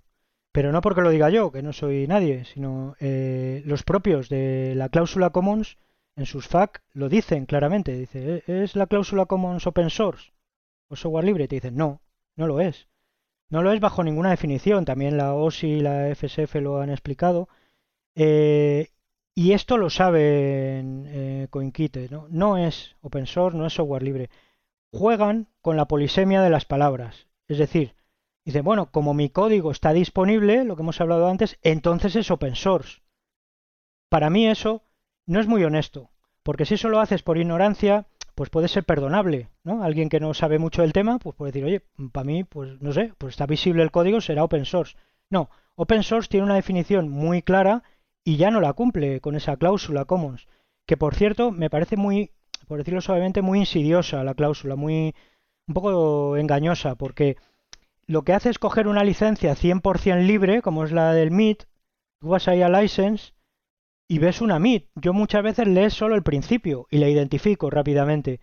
Y claro, abajo del todo está la cláusula commons, que es, eh, no sé, es como dar algo y luego quitarlo, ¿no? Eh, yo, yo creo que eso no se... no, claro, por poder se puede hacer, porque las licencias como la MIT son también modificables, ¿no? Entonces puedes modificar la licencia, es lo que han hecho aquí, ¿no? Por ejemplo, a GPL no podrías. Con la GPL no puedes añadir la GPL está bajo copyright, curiosamente. No puedes añadir otro, no puedes añadir una cláusula como esta. No podrías coger la GPL y lo que ha hecho NVK. Por eso, por eso cogió, mira, ahora lo estoy pensando, probablemente por eso cogió la MIT, porque él tenía, estaba bajo GPL versión 3. La GPL versión 3 es intocable, no puedes decir, y ahora añado una cláusula adicional con la cláusula commons. No se puede. Estaría violando la propia licencia GPL, o sea, el texto de la licencia, ¿no? Bueno, con el Lamid puede hacerlo, pero para mí es totalmente engañoso porque es como algo que todo el mundo entiende que es permisivo y de repente un poco de rondón y al final abajo del todo metes esa cláusula. Si quieres hacer software privativo, hazlo, hazlo con luz y taquígrafos y ya está, y lo, lo haces eh, Source Available, que hay muchos proyectos importantes que están haciendo esto ahora, comerciales, ¿no? Hay un cierto, no creas que esto es una problemática que se la han encontrado los de CoinKit por primera vez. Hay proyectos muy importantes, muy grandes, como dentro del mundo de Linux, como Redis o MongoDB, son proyectos de bases de datos súper importantes que mm, se encontraron con este problema. Ahí fue, creo que el conflicto fue con Amazon, que les cogió esto y no les ha gustado. Es un modelo de negocio y lo han cambiado. Si no me equivoco, es Redis el que me metió la cláusula Commons también. No sé, o sea, pero, o sea, a mí me parece razonable que cambien la licencia, pero que tú vayas al artículo de Wikipedia y sigas viendo Redis es software libre, no, porque con la cláusula Commons lo ha dejado de ser. En fin, no, sé si dejo claro, es decir, ni es software libre de acuerdo a la definición de la Free Software Foundation, ni es open source de acuerdo a la definición de nadie, ni de la, de la OSI, ni de la Wikipedia, ni de absolutamente nadie. Entonces, mm, eso es lo que es reprochable a, a CoinKite. No que hayan cambiado la licencia, porque como autores, aunque bueno, hasta cierto punto ahí yo considero que las licencias de software libre no son solo un documento legal, tienen algo de contrato social con los usuarios. Por ejemplo, yo he comprado un, un Colcar. Cuando lo compré, su firmware eh, era software libre. No te voy a decir que lo compré solo por eso, pero no sé qué habría hecho. Probablemente ahora no lo compraría, porque ahora considero que su firm es privativo. Entonces, has como defraudado. Habrá quien eso le dé igual, porque en términos funcionales puede decir, oye, te sigue funcionando igual. Pero para mí es defraudar un poco el contrato social, entre comillas, con los usuarios, que es les has dicho que esto era software libre bajo una licencia libre y de repente a mitad del partido cambian las reglas. Es como en un partido de fútbol decir, ahora ya no. Yo hago una analogía con esto. Imagínate que te suscribes a una a una tienda de comida vegana y te haces una suscripción por un año. Entonces te están enviando comida vegana y a mitad de, de ese tiempo decide la empresa mm, que le están haciendo la competencia y que esto de comida vegana no funciona. Así que te voy a empezar a enviar carne o huevos. No sé, a lo mejor puedes hacerlo, cambian las condiciones. Probablemente no podrías hacerlo, pero bueno, cambian las condiciones del servicio sobre la marcha. A veces, bueno, pues si no quieres te das de baja, pero cambias. ¿Qué sucede? Que dice, oye, me has defraudado porque yo esto eh, era un servicio de comida. Bueno, pues esto era un, era un software libre y ha dejado de serlo. Entonces dice, no, sigues teniendo los usuarios, siguen pudiendo ver el código, ya, ya, ya, pero no es software libre, no es lo mismo. Ahí hace una trampa eh, NVK que mm, eso, para mí eso es lo reprochable, no el relicenciarlo. Y luego el poner en su web, que sigue, creo que sigue poniéndolo, si no me equivoco, eh, pone Secure Element más, más, open source. Eh, es que eso es directamente, eso es mentira, eso es mentira. Se puede cabrear todo lo que quiera en Twitter, o enfadarse, pero no es verdad que sea open source más que con una definición traída por los pelos, polisémica. Decir, no, porque el software está eh, abierto, ya, pero no puedo hacer nada con él o no puedo venderlo. Luego, no es software libre, no es mm. open source, de acuerdo. En fin, eso es lo para mí lo reprochable. Yo preferiría que hiciera un copyright totalmente restrictivo y que hubiera que pedirle permiso. Y oye, tú quieres proteger tu modelo de negocio, es legítimo. No, no quiero que lleguen estos de Passport y me hagan la competencia. ¿Vale? Pero entonces juega las reglas del software privativo, porque eso es lo mismo que le pasa a Microsoft, a Oracle, a tantas empresas, a Google, ¿no? Porque Google no puede coger el código de Gmail. O a Trezor, ¿no? O sea, ya no por el lado privativo, o sea, a Trezor, todos, todas las hardware wallets que han aparecido después, todos están agarrando el código de Trezor. Exactamente, pero eh, los de Satoshi Labs sabían lo que hacían, entonces no te puedes quejar de algo es absurdo que NVK ahora... Es que no tenía que haber cogido la GPL. Hombre, igual te tenías que haber informado mejor de qué era el software libre. ¿Qué sucede? Que te gusta el marketing, que te da de algún modo el virtual signaling. Social. Sí, el virtual signaling que te da el software libre, decir, oye, lo mío estoy contra la propiedad intelectual, lo mío es software libre. Quieres eso y al mismo tiempo no quieres que te hagan competencia. Eso se llama que no quieres nadar o que quieres nadar y guardar la ropa. Y eso no se puede hacer. O sea, eso para mí, y sobre todo si eh, lo intentas, si te pillan, por decir de algún modo, hombre, no insistas, no digas que lo que haces es open source. Eso es lo que... Y no tengo nada contra ellos, porque de hecho yo tengo su dispositivo y lo he recomendado durante muchísimo tiempo. Técnicamente es impecable y demás, pero yo creo que aquí es una manera mm, de defraudar a los usuarios y sobre todo a los clientes. Les dices que es open source y no lo es. ¿Cómo se hace, Miguel, O sea, no lo sabemos ni tampoco, como decías antes, no vamos a, fiscalizar el código para ver si lo han hecho bien o mal. Pero ¿e, ¿es posible, con lo que decíamos antes, que GPL es una licencia viral y que todo lo que se hace con GPL tiene que seguir manteniéndose GPL? Eh, ¿Es posible relicenciar algo GPL y pasarlo de golpe a MIT más eh, Commons Clause? No, no, no. No, no. De hecho, una de las cosas que obliga la licencia GPL es a diferenciar el código. Mientras eh, con el MIT Tú si haces una obra derivada, imagínate que coges algo bajo MIT y empiezas a cambiarlo, un poco a tu bola, cambio esto, lo otro, lo demás allá, no tienes que decir qué era la parte original y qué es lo que has cambiado. No hace falta que lo indiques. Típicamente eso se ve con un diff, ¿no? En Git y demás, pero no hace falta. En cambio, la licencia GPL te obliga a hacer eso. O sea, tienes que decir qué partes, si tú incorporas código GPL, tienes que decir qué partes son las que has incorporado. Por eso, en, si miras en el histórico de GitHub, de hecho, eso lo, el, este, Rusnak lo dice en algún momento, aparece su nombre por ahí en el código de Colcar y no lo haría por gusto, sabe que lo tiene que, que mantener. Ahora lo han quitado.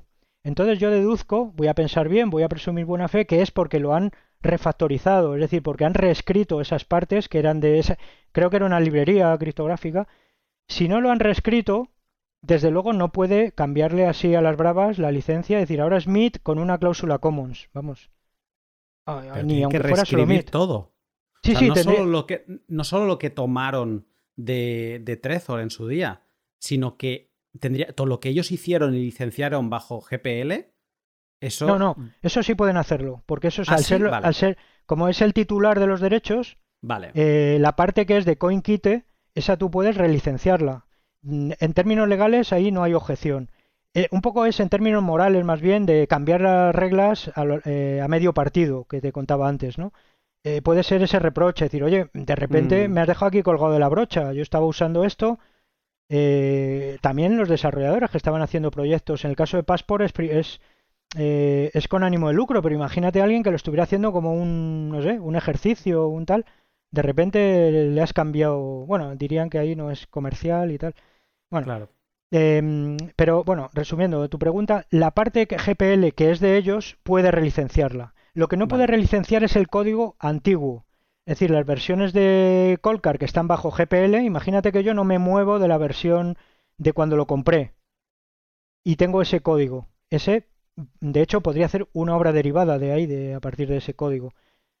Pero el, el titular, eso solo lo puede hacer el titular, el autor, para entendernos, el ownership, el que pone el copyright en 2021, puede hacer una nueva versión, ¿no? Saca la versión, no sé, 3.0 de Colcar y esa ya la pone con otra licencia, con licencia MIT con la cláusula Commons.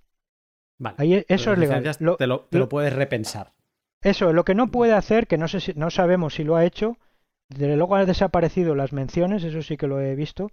Lo que no puede hacer es el código de terceros que ha utilizado bajo GPL relicenciarlo. Eso no puede hacerlo. Y eso, si Rusnak está interesado, eso es lo que tendría que mirar. Si sigue su código por ahí. Mm. Sí, sí. Em, podría, podría. O sea, está en el tejado de, Satoshi Labs el fiscalizar el. Es un disparate. Todo lo que ha hecho en VK con esto, para mí, un poco se lo ha hecho un poco movido quizá por la rabia de esto de Passport. Pero las decisiones, hay que ser un poco maduro en cuanto a asumir las decisiones. Y si en un momento dado te ha afectado, pues hazlo, hazlo de otra manera. No, no, no, no rompas totalmente las reglas. No conviertas un proyecto tan bueno en privativo. Eh, no sé, desde mi punto de vista, todo esto es opinión personal, pero lo ha, para mí, un poco lo ha desbaratado. Yo, yo he dejado de recomendarlo, ¿eh? Por esto y Tampoco voy a hacer campaña, ¿eh? No pienso tampoco que no, ha matado a nadie, ni ha hecho ningún delito, ni, ni nada. Vamos, que sepamos, no ha, eso está, hay que demostrar si ha vulnerado la GPL, ¿no? Eh, o sea, no quiero aquí cargar. Y ya digo que como autor, para mí tiene pleno derecho a hacer software privativo. Pero lo que veo criticable es que no intentes hacerlo pasar por software libre o por open source. Eso es lo que para mí no es no es honesto porque mucha gente, y más en la comunidad Bitcoin, que la gente no es especialista en, el software libre, estás aprovechándote un poco de la ignorancia ajena y para aprovecharte de un, de un marketing positivo. De, mí el primero, porque hasta este podcast pensaba que si el código se podía leer, era open source, o sea, imagínate. Em, el, otro, el otro actor que también se ha llevado eh, muchos palos, eh, cada uno puede tener la opinión que quiera, pero ¿es lícito lo que ha hecho Foundation Devices? Totalmente, totalmente, al 100%. Es decir, mientras mantenga la licencia que, eh, en Passport, que no la haya cambiado, y de hecho puede seguir manteniendo ese código, o sea, no porque haya cambiado la de Colcar, eh, lo que no puede hacer ahora Passport es coger el código nuevo, el código nuevo añadido desde que hizo el cambio de licencia, que no sé cuándo fue exactamente, ha sido este año creo, y añadirlo. Es decir, ya no se puede beneficiar de las mejoras que introduzca NVK o CoinKite en, Colcar. Pero todo ese código anterior, ese, eso es irreversible, irrepudiable. No puede decirle, eh, que he cambiado la licencia, ya no puedes usarlo. No puede hacerlo.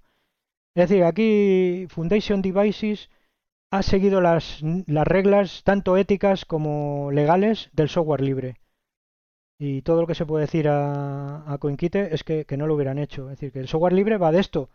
Mm, no sé, que se hubiera informado mejor. Es como, no sé, imagínate que pones un, un sitio para que la gente se exprese, un mural ¿no? de libertad de expresión y de repente lo usa gente que no estás de acuerdo con su opinión. Vale todo menos eso, ¿no? Claro, y de bueno, entonces no estabas de acuerdo con la opinión, con la libertad de expresión, estabas de acuerdo con que la gente opine lo que tú quieres que opine. Pues aquí lo mismo, estoy de acuerdo con el software libre siempre y cuando hagas lo que yo te digo. Ya, pero eso no es software libre.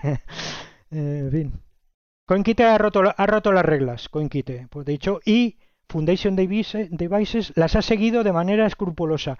No les puede reprochar nada todo eso que dice NVK de intentar avergonzarles y cómo usarles, que son unos aprovechados, unos tal, eso es absurdo en el mundo del software libre. Para empezar, por cierto, porque a ver si es que CoinKite empezó de cero. A ver si es que CoinKite no reutilizó. Ahí le vino muy bien. Imagínate que Satoshi Labs hubiera puesto una cláusula de estas. No hubiera podido usar esas librerías. A lo mejor no hubiera podido hacer Colcar. O no lo hubiera podido hacer tan rápido. Y quien dice esas librerías, muchas otras, porque claro, estará lleno de librerías criptográficas que otra gente escribió. Y cuando se le dice eso a NVK lo desprecia, dice, no, pero la parte importante es la que yo hice. Dice, ¿desde cuándo? Es como una arrogancia, ¿no? Lo que importa es tu código, el que hacen los demás, algunas de ellas, por cierto, librerías que se hicieron hace décadas, eh, esas no valen, solo vale lo tuyo. Entonces, eh, aquí todos nos subimos a hombros de gigantes. El propio Satoshi, Satoshi no empezó de cero, también utilizó librerías criptográficas. Ahí le vino bien. Ahí no se, ahí la GPL no le parecía una mala idea. Todo bien, ¿no? Entonces ese doble juego, esa incongruencia de mm, estoy a favor del software libre mientras me puedo aprovechar, pero cuando son los demás los que lo aprovechan lícitamente, entonces me, me cisco en todo lo que me puedo ciscar, ¿no? en fin, creo que se entiende, ¿no? Yo creo que ha quedado bastante claro y que cada uno acabe comprando, pues, como la gente que le gusta Ledger y compra Ledger, que cada uno compre y utilice el dispositivo que le guste. A mí especialmente creo que ha sido las aportaciones de Trezor son eh, incuestionables, las aportaciones de Colcar son incuestionables a la manera del pensar eh, Bitcoiner. No pensábamos en PSBTs, en transacciones parcialmente firmadas hasta la aparición de Colcar y ahora ya es el pan de cada día. Pero bueno, eh, todas las cosas como son. O sea, esto de la licencia ha estado mal hecho, al menos, eh, y se sigue, está, hay partes que siguen estando mal, como estos, estos, estas proclamas que hacen en la web de, que siguen siendo de, código abierto, y eso está bien que se sepa. A partir de ahí, que cada uno haga lo que quiera. El último caso es el de Ambrel, quizá mm, un poco menos de miga, pero interesante para tener sobre la mesa. el contexto es que, mm, por ejemplo, había soluciones, tú hablabas que tenías tu nodo corriendo desde 2015, me parece recordar que has dicho. Eh, a partir de, sí, de 2015. Sí. sí. Cada uno, digamos que puede descargarse Bitcoin Core en, el ordenador, en otro dispositivo y correr un nodo de Bitcoin. Es bastante sencillo, pero luego empezaron a aparecer, eh, hará dos, tres años, soluciones todo en uno, como distribuciones de nodo. Eh, Raspberry Blitz fue la, primera y se licenció bajo mm, MIT, eh, entonces, a partir de ahí aparecen otros, otras soluciones, MyNote, ¿vale? Por ejemplo, MyNote y, y Umbrel compartían en un inicio la, misma licencia, creo que ambos la, han cambiado. Eh, en el caso que nos ocupa, Umbrel se licencia con eh, Creative Commons by Non-Commercial Non-Distribution. ¿Qué significa? Es un Creative Commons que cualquier persona que haga algo tiene que mm, referenciar a Umbrel como creador de, esa parte del código y no puede mm, utilizar para venderlo, el código no lo puede utilizar para vender ni para em, redistribuir. ¿vale? Es un doble. Fíjate que es. Eh, si nos quejábamos de la cláusula Commons, es solo. La cláusula Commons equivale a lo que Creative Commons llama la cláusula NC, no comercial. Pero aquí encima usaban una segunda cláusula que es no derivative, o sea, no ah, derivados. Mm. fíjate que significa que no puedes hacer obras derivadas, que eso es de locos, porque es como, te doy el código, pero, pero no puedes cambiar nada. Bueno, ya usar eh, Creative Commons er, era un poco disparate, porque las licencias Creative Commons no están hechas, no están pensadas para el software. Pero dentro de todas las que tenías de Creative Commons, la más cerrada de todas, Creative Commons tiene, como tú has dicho antes, es un gradiente de licencias que hay, desde algunas que son 100% esta definición de libre, eh, en el mundo fuera del software se llaman, eh, se llaman obras libres. Eh, free, Works. Hay también un sello y una definición y Creative Commons está acogido a él. Entonces hay ciertas licencias que lo cumplen, que son la CC BY y la CC BY SA, es Like, es el, es el copyleft de Creative Commons, ¿no? Para, ahora que ya sabemos lo que es el copyleft. Esas son eh, libres. No son recomendadas. Ellos dicen no las uses para software, que para software ya hay un montón que son, están pensadas para ello. Pero él, él, ellos escogieron los de Umbrel la, más cerrada de todas. Bueno, como curiosidad, es casi indistinguible de una licencia de copyright eh, totalmente restrictiva, estándar.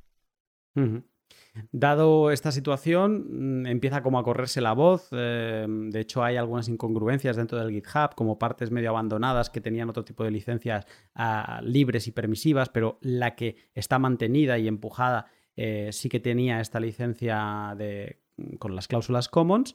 Y pues Rutsol, que es el, creador de, de Raspberry Blitz, un poco lo pone sobre la mesa para que la gente lo sepa. Simplemente, oye, se venden como código abierto de nuevo, estamos, somos los más libres del lugar, pero en verdad vuestro código eh, no promueve eh, eso, ¿no? Eh, bueno, hay unos idas y venidas, también pondré los links a los tweets para quien le interese un poco el drama. Y parece ser que eso sí que ha tenido un efecto en Umbrel para decir, oye, cuidado, mm, que quizá esto nos está dando un poco de mala prensa o mm, mm, queremos reformular, porque incluso hay un tuit de Elizabeth Stark donde viene a decir lo que acabas de decir tú, que la cláusula Commons no es una cláusula para, la licencia Commons no es para código. Entonces, bueno, por todo este cóctel de cosas han dicho, oye, que no, que ahora ya somos cool y ahora ya no tenemos la licencia Commons, ahora tenemos una licencia nueva que aparece de la nada con todo lo que venimos hablando hoy, que se llama Polyform. Y que, es privativa también. No, y además dice, eh, sí, exacto. O sea, es Polyform Non-Commercial 1.0.0. ¿Vale? Em, por si tenías dudas, ya te pongo en el título que, al menos una privación te estoy haciendo, que no lo vas a poder vender nada de lo que eh, yo estoy haciendo. Em, las cosas claras, Miguel. Mm, Umbrel no es libre, no es software libre. No es software libre. Eh, es curioso, aquí es lo de Lampedusa, eso de lo cambio todo para que todo siga igual. Y dice, bueno, hago aquí un lío, cambio la licencia, que la gente no se enfade y pongo otra privativa. dice, bueno, pero si es que estamos, vale, es verdad, ha mejorado un poco, siendo, por ser eh, justos, ha quitado, digamos que esta de Polyform ya no tiene la cláusula no derivados. O sea, no es tan, tan restrictiva como la que había, pero sigue siendo software privativo, porque sigue, ahora es equivalente, por decirlo de algún modo, a, a esta que habíamos visto en Colcar, ¿no? A la cláusula Commons no confundir con Creative Commons, que vaya nombrecitos que han ah, elegido también. No tiene nada que ver, ¿eh? La cláusula Commons no tiene. Lo confundo, ¿es? Ah, vale, pues no, no tiene nada que ver. Creative Commons es un proyecto que tiene ya más de 15 años y que publica un conjunto de licencias eh, que ellos llaman de algunos derechos reservados. Entonces, eh, ese conjunto de licencias, además, ellos nacieron para todas aquellas obras que no son software, o sea, para cubrir porque claro, los que lo usábamos, los que ya tenemos una edad y lo usábamos a principios de los 2000, cuando escribíamos algo que no fuera código, cogíamos, eh, yo recuerdo haber, eh, bueno, mira, la Wikipedia tenía al principio la licencia, una licencia de la Free Software Foundation, que era la Free Document License, que estaba pensada para documentación de software, la FDL. Eh, entonces, para cubrir ese vacío, para música, para películas, para obras literarias, para todo esto, eh, para la remezcla en música, ¿no? Eh, el remix, todo esto, nació Creative Commons. Y para facilitar a los autores, para decir, oye, nosotros somos agnósticos, te vamos a dar una batería de licencias. Todas ellas no son copyright restrictivo, porque para eso ya no lo necesitas, ¿no? Para todos los derechos reservados no, no me haces falta. Pero luego si hay un gradiente en el que ellos van creando y te puedes hacer a la carta una licencia. Entonces dices, que no quiero que se venda mi música, pues pon una cláusula no comercial. Que no quiero que se hagan remezclas, pon una cláusula no derivadas. Que no quiero, que me da igual, y entonces yo quiero, soy 100% libertario como estos de BSD, pues coge la CC BY. Que no, yo es que quiero un poco como el copyleft, porque quiero que si alguien usa mi obra, que mantenga tal, pues usa las área like. O sea, creo una batería. Eso es Creative Commons. Y no tiene nada que ver con la cláusula Commons, que eso es un invento de los últimos, reciente, de los últimos años, y que vaya nombrecito porque la gente lo confunde. Y encima la palabra Commons que invita un poco a pensar en lo común, ¿no? En el, en el claro, en el procomún y tal. Entonces un disparate. Pero bueno, era una gran paréntesis ahí que, bueno, al final voy a hacer tu podcast eterno, ¿no? Pero bueno, luego tú recorta lo que te parezca, ¿eh? No, no, no se recorta nada de aquí. Eh, eh, eh, entonces, a tu pregunta, Creative Commons no en ningún momento en sus facts lo dicen, está pensada para el software. Primer error. ¿De qué haces usando en un proyecto de software como es Umbrel eh, una licencia Creative Commons, cuando tienes más de 100 licencias de software libre pensado para eso. Eso lo han reconocido y yo creo que por eso lo han cambiado. Eh, segundo error fue usar una cláusula no derivada, entonces eso lo han corregido al alguien. Ah, bueno, además eso, mira, como me revisé un poco este tema, eso fue un usuario random en, el, en un hilo en GitHub que les propone esto de Polyform. Les dice, echa un ojo a Polyform. Y mira, pues le hizo caso, lo miró y son también unas licencias, creo que son también un poco a la carta. Eh, también le puedes meter cláusulas y esta es con la cláusula no comercial. Pero si vas a las FAQ, ahí Polyform no hay, no hay nada que reprochar porque ellos claramente también en sus FAQ, ya lo pondré en Twitter, el, la referencia, dicen que no es open source ni es software libre. Y aquí Umbrel han sido un poco más honestos, porque no presumen, no he visto en ninguna parte, también lo he mirado, que digan que ellos, que Umbrel es open source. Lo que dicen es que es una open community y, hablan de fuente available, ¿no? Disponible. Y eso, dentro de lo que cabe, juegan un poco con la ambigüedad, porque alguien que, no sepa mucho, pues lo puede confundir, pero no dicen abiertamente, que es lo que hace Colcar, que decir que lo suyo es open source. No lo hacen eso. Si dicen Open Community y eso lo pueden justificar porque primero no hay una definición, que es una comunidad abierta? No sé, lo que quieras que sea y dicen, porque acepto parches. Bueno, pues ya eres una comunidad abierta, ¿no? acepto, acepto pull request. Bueno. Es, es, es, interesante esto porque yo creo que muchos proyectos dicen, bueno, vamos a intentar ser todo lo abiertos posibles porque si tenemos un poco de tracción, digamos que vamos a compartir el trabajo y que entre todos se va a mejorar el proyecto. Y yo creo que parte de esta ambigüedad quizá puede ir por ese lado. En el de si estoy abierto, pues mm, a lo mejor alguien colabora y tal. Y también es parte de, la guerra de dialéctica que hay en Twitter eh, va por ahí. Eh, curioso, también lo pongo sobre la mesa. Le venía a decir, le reprochaba um, un chico de Mayank, eh, de Umbrel, a Rutsol, que básicamente estaba como haciendo ruido de todo este caso porque de lo que se quiere aprovechar Rutsol es de la interfaz de Umbrel, que es muy bonita y muy amigable, para ponerla en, Raspberry Blitz y le venía a decir si vas a querer vender un Umbrel, pues vas a tener que pasar por el aro, ¿no? Eh, básicamente porque vas a tener que utilizar código mío. Y, es como las dos mentalidades, ¿no? Uno lo hace totalmente permisivo y ya asume que cualquier persona puede venir y agarrar el código que le dé la gana y obviamente él piensa así y quiere ir y hacer lo mismo. Y el otro es, no, no, no, aquí mm, no vas a tocar nada y esto va a seguir estando eh, como está. Sí, eh, Totalmente de acuerdo. De hecho, a Umbrel le podemos decir lo mismo que decíamos de Colcar, que si los demás hicieran lo que intentan hacer ellos, no podrían montar su, su eh, eh, servidor de aplicaciones, ¿no? Lo que quieren hacer. No las podrían poner ahí y luego venderlo, aunque todavía no lo vendan, pero sí es eso lo que tienen pensado. Se quieren mm. igualmente proteger de la competencia, lo cual es lícito, pero lo hacen a base de prohibir el uso libre de su software. Eso es lo que es también reprochable. Si quieres, si quieres protegerte la competencia dentro de las reglas del software libre, tienes las licencias recíprocas, que son para eso, precisamente. Mm. Eh, en fin, em, yo al final, mira, yo mm, desde mi punto de vista libertario, yo cada uno que haga lo que quiera con su obra, ¿no? Eh, yo en eso no, no lo critico y no me meto. Pero sí que es verdad que el ecosistema de software libre que ha florecido tanto en los últimos 25 años, lo ha hecho porque se han mantenido estos principios de manera clara. Si Satoshi hubiera metido ahí, hubiera tenido duda, venga, meto aquí una cláusula, no sé qué, eh, porque esto va de dinero, pues no tendría Bitcoin ni a lo mejor ni no lo conoceríamos, no estaríamos tú y yo hablando de esto. O sea, el software libre es lo que es porque se ha mantenido con principios claros.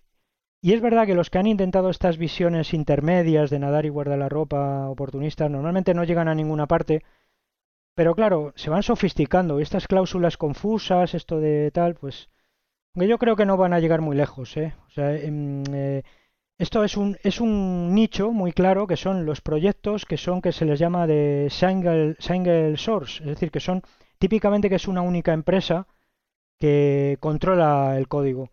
Pero esto no lo mm. puedes hacer en otros proyectos. Imagínate que los de Bitcoin Core quisieran, quisieran hacerlo. No podrían, porque tienes que poner de acuerdo a todos los que han participado ahí, ¿no? El código mm. Linux, no se puede. Código Linux, incluso, mira, en su época hubo intentos de relicenciarlo a la GPL3, porque Linux está con GPL versión 2, hace ya más de cuando apareció, en el 2007, y Linux Torvalds dijo que no le gustaba la GPL3, pero que incluso aunque le gustase, no podría, Dice, no podría, porque hay tantos contribuyentes a los que les tendría que pedir permiso que ya no haría, no me dedicaría a otra cosa, porque probablemente sean miles. Entonces esos códigos, fíjate que aquí la distribución hace también más resilientes los proyectos de software libre, también en el términos de licencias, porque cuanto, y esto yo es una recomendación que hago, eh, no quiero hacer aquí valoraciones morales, pero sí prácticas, que es cuando un desarrollador eh, quiere partir de un proyecto, para lo que sea, para un proyecto comercial o no comercial, que se fije en esto, en este tipo de cosas, porque si solo depende de una empresa, esa empresa te puede cambiar las reglas de juego de un día para otro, ¿no? Lo que les ha pasado a los de Foundation Devices, ¿no? Eh, en cambio, si el proyecto está distribuido entre muchos desarrolladores, aunque les hagan firmar una CLA de estas y demás, eh, es mucho más difícil hacer este tipo de, de, claro. Eh, o sea, a ver, quién relicencia el código Linux, o el código de Apache, o el código de OpenStack, o el código de Bitcoin. Eso es, eso es imposible en la práctica, es imposible, porque tendrías que poner de acuerdo a demasiada gente que... Es como cuando hablamos de lo del tema del consenso en los forks, ¿no? De Bitcoin, que al final no se puede los hard forks porque, porque no, no se... Tendrías que poner... O sea, tendría que haber una razón de tanto peso que no la podemos ni concebir, ¿no? Bueno, bien, me adelanto un poco a las conclusiones, pero bueno. Eh, esto de Umbrel, yo, yo creo que mm, eh, un poco está claro, ¿no? Eh, en resumen, es software privativo. Mm, yo creo que es un poco menos criticable porque ni ¿cómo se llama la licencia esta? Polyform. Polyform. ni mm. Polyform ni Umbrel están engañando. Siendo honesto, no les veo, por lo menos no les he visto presumir abiertamente de que es open source sí que juegan un poco con la ambigüedad y tal, pero bueno, me da un poco de pena que la gente que, que no es fácil se monta un nodo completo y luego sin darse cuenta meta ahí software privativo en su nodo, ¿no? Eso... Mm, ¿El usuario sacrifica algo por utilizar hambre, en tu opinión? Mm, bueno, el usuario, yo creo que en términos prácticos no. Siendo honesto, no, no, va, no va a notar, no va a notar diferencia. Yo creo que este, este tipo de cambio afecta más a gente, a desarrolladores o a la competencia. Sí que en un sentido amplio, si uno es, como es mi caso, es pro libertate, ¿no? como dice Rayo, digamos a favor de la libertad, pues eh, es mejor que haya más libertad que menos. Entonces, aunque no te afecte directamente, pero si te da igual, pues elige software libre, ¿no? Indubio pro libertate. Pero no deja de ser una consideración moral. En términos prácticos, yo creo que es, mira, es parecido, mm, llevándolo a otro terreno, eh, hay distintas implementaciones de servidores web. ¿no? El servidor web utiliza un protocolo de Internet, que es el de TCP/IP, que es el HTTP. Entonces, típicamente los servidores web son libres, en Nginx, Apache, pero los hay también privativos. Por ejemplo, el IIS, el Internet Information Server, que es el que usa el de Microsoft, el que apadrina Microsoft. Si uno usa Internet Information Server, ¿pasa algo? No, la verdad es que no. ¿Por qué? Porque el protocolo no deja de ser una implementación más, ¿no? Entonces Umbrel es una implementación. Si no te gusta, puedes usar otra cosa. Puedes meter Bitcoin Core a pelo y Lightning Network a pelo. Nunca te vas a ver, nunca te va a impedir. Lo mismo aplica a Colcar. Que no te gusta, usa, puedes usar otro. O sea, no es dramático, no hay que hacer drama, ni es mi idea de hacer drama de nada de esto. Puedes elegir.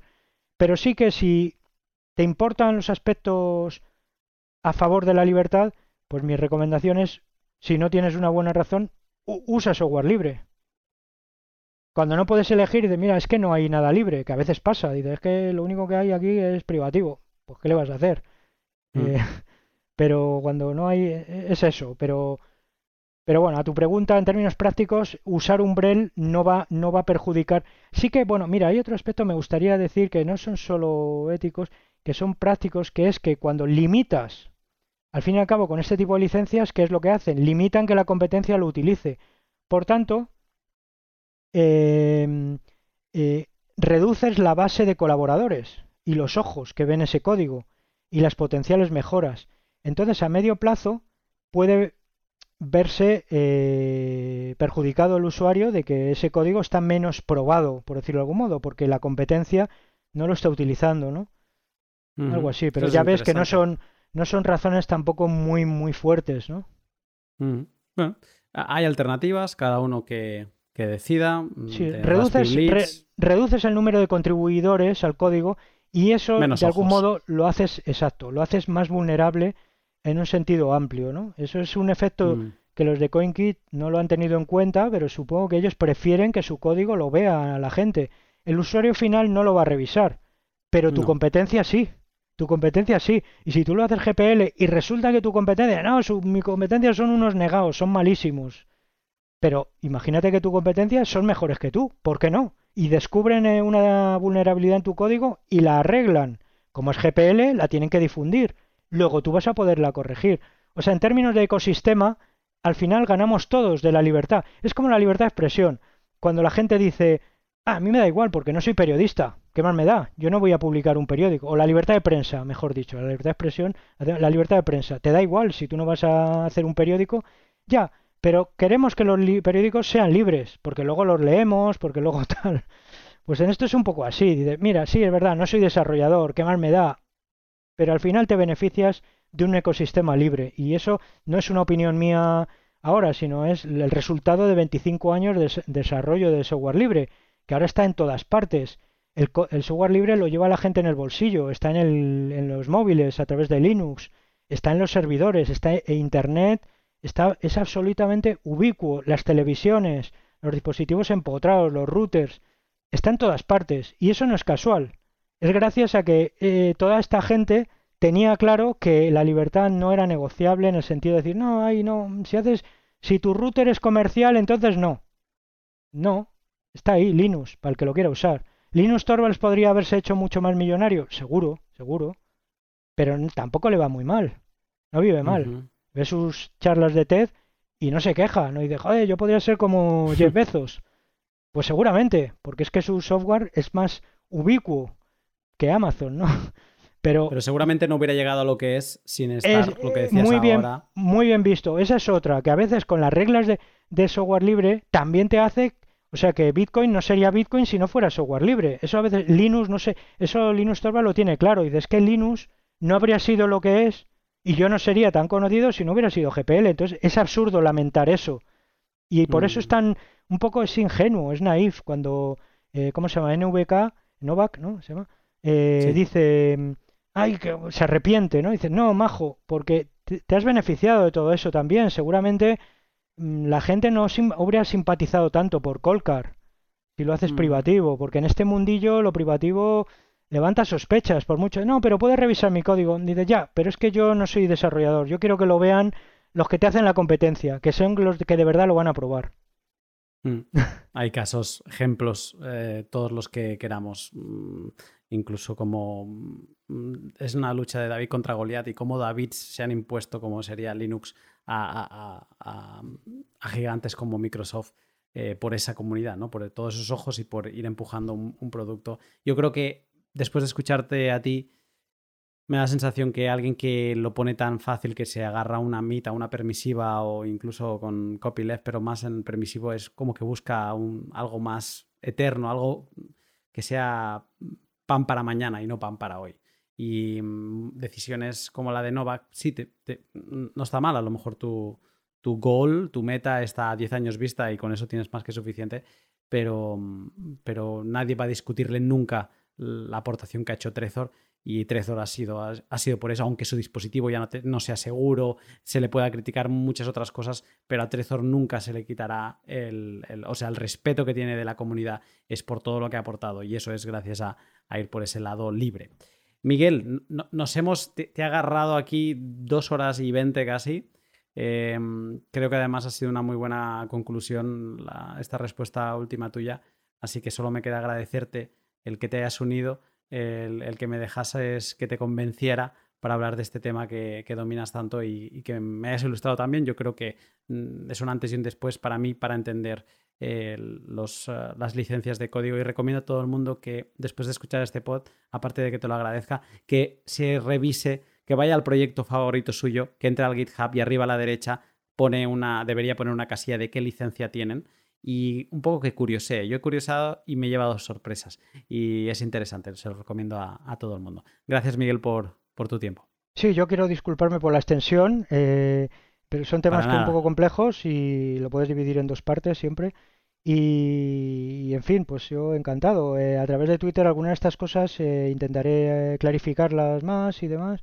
Y al final, pues esto va de libertad y yo es lo que quiero un poco promocionar. Y eso no se no se pelea con hacer modelos de negocio. Simplemente que hay que ser un poco más creativos. Y el, modelo, el software libre siempre ha sido compatible con los modelos de negocio. Hay grandes empresas que hacen dinero y mucho dinero, mucho más que Umbrel y que, que CoinKite con, con software libre y, ya está. Entonces, pues eh, yo lo que un poco veo, con Bitcoin también veo eso, que es un poco una manera de promover la libertad que es algo que al final nos beneficia a todos. Que tiene ciertos, oye, ciertos trade-offs, y esto es lo que han descubierto, y dirá, mira, es que la libertad a veces mm, no me beneficia, ya, mm, pero, en fin, eh, muchas otras sí. Gracias a ti por la eh, confianza y espero en todo caso que haya sido útil y que, y que haya resultado instructivo y no haya introducido más confusión en este ya de por sí eh, complejo y procesoso mundo de las licencias de software, ¿no? He grabado unos cuantos pods y creo que, estoy en lo cierto cuando digo que, la gente, así te lo va a reconocer, eh, ha sido muy clarificador y para mí es un antes y un después. Miguel, estamos en contacto y muchas gracias. Gracias a ti.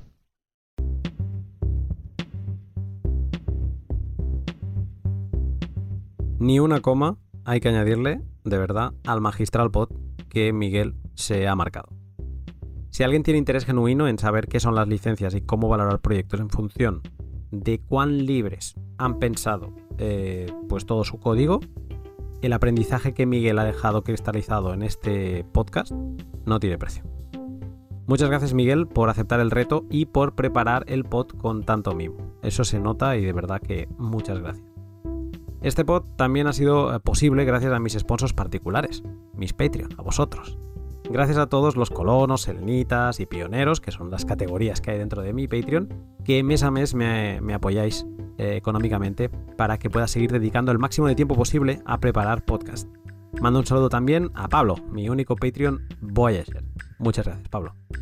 Si te gusta el trabajo que realizo, te animo a que eches un vistazo a mi Patreon. Lo llevo manteniendo desde inicios de 2020 y en él encontrarás artículos de criptografía, extractos exclusivos con invitados al pod o el micropodcast Mempool, solo accesible en esta comunidad y donde explico en qué estoy trabajando en cada momento. Puedes apoyarme también practicando el valor por valor, escuchando mis podcasts en Breeze o Fountain, que son aplicaciones, bueno, Breeze es una aplicación de Lightning, una cartera no, o sea, no custodial, o sea, tú tienes los fondos. Y eh, aparte también puedes escuchar podcast, está genial. Y Fountain creo que es solo de podcast. No la conozco porque solo está disponible en iPhone, en iPhone y tengo Android. Pero bueno, en una de estas dos puedes practicar el valor por valor mientras me retransmites eh, unos satoshis por cada minuto que escuches. Pueden ser 10, pueden ser 25, los sats que desees. Y por último también puedes apoyarme dándole like, retweet y en definitiva compartiendo los pods que más te gusten con las personas que creas que les pueden ser de utilidad. Ahora sí, hasta aquí el pod. Que pases una gran semana y yo te saludo pronto.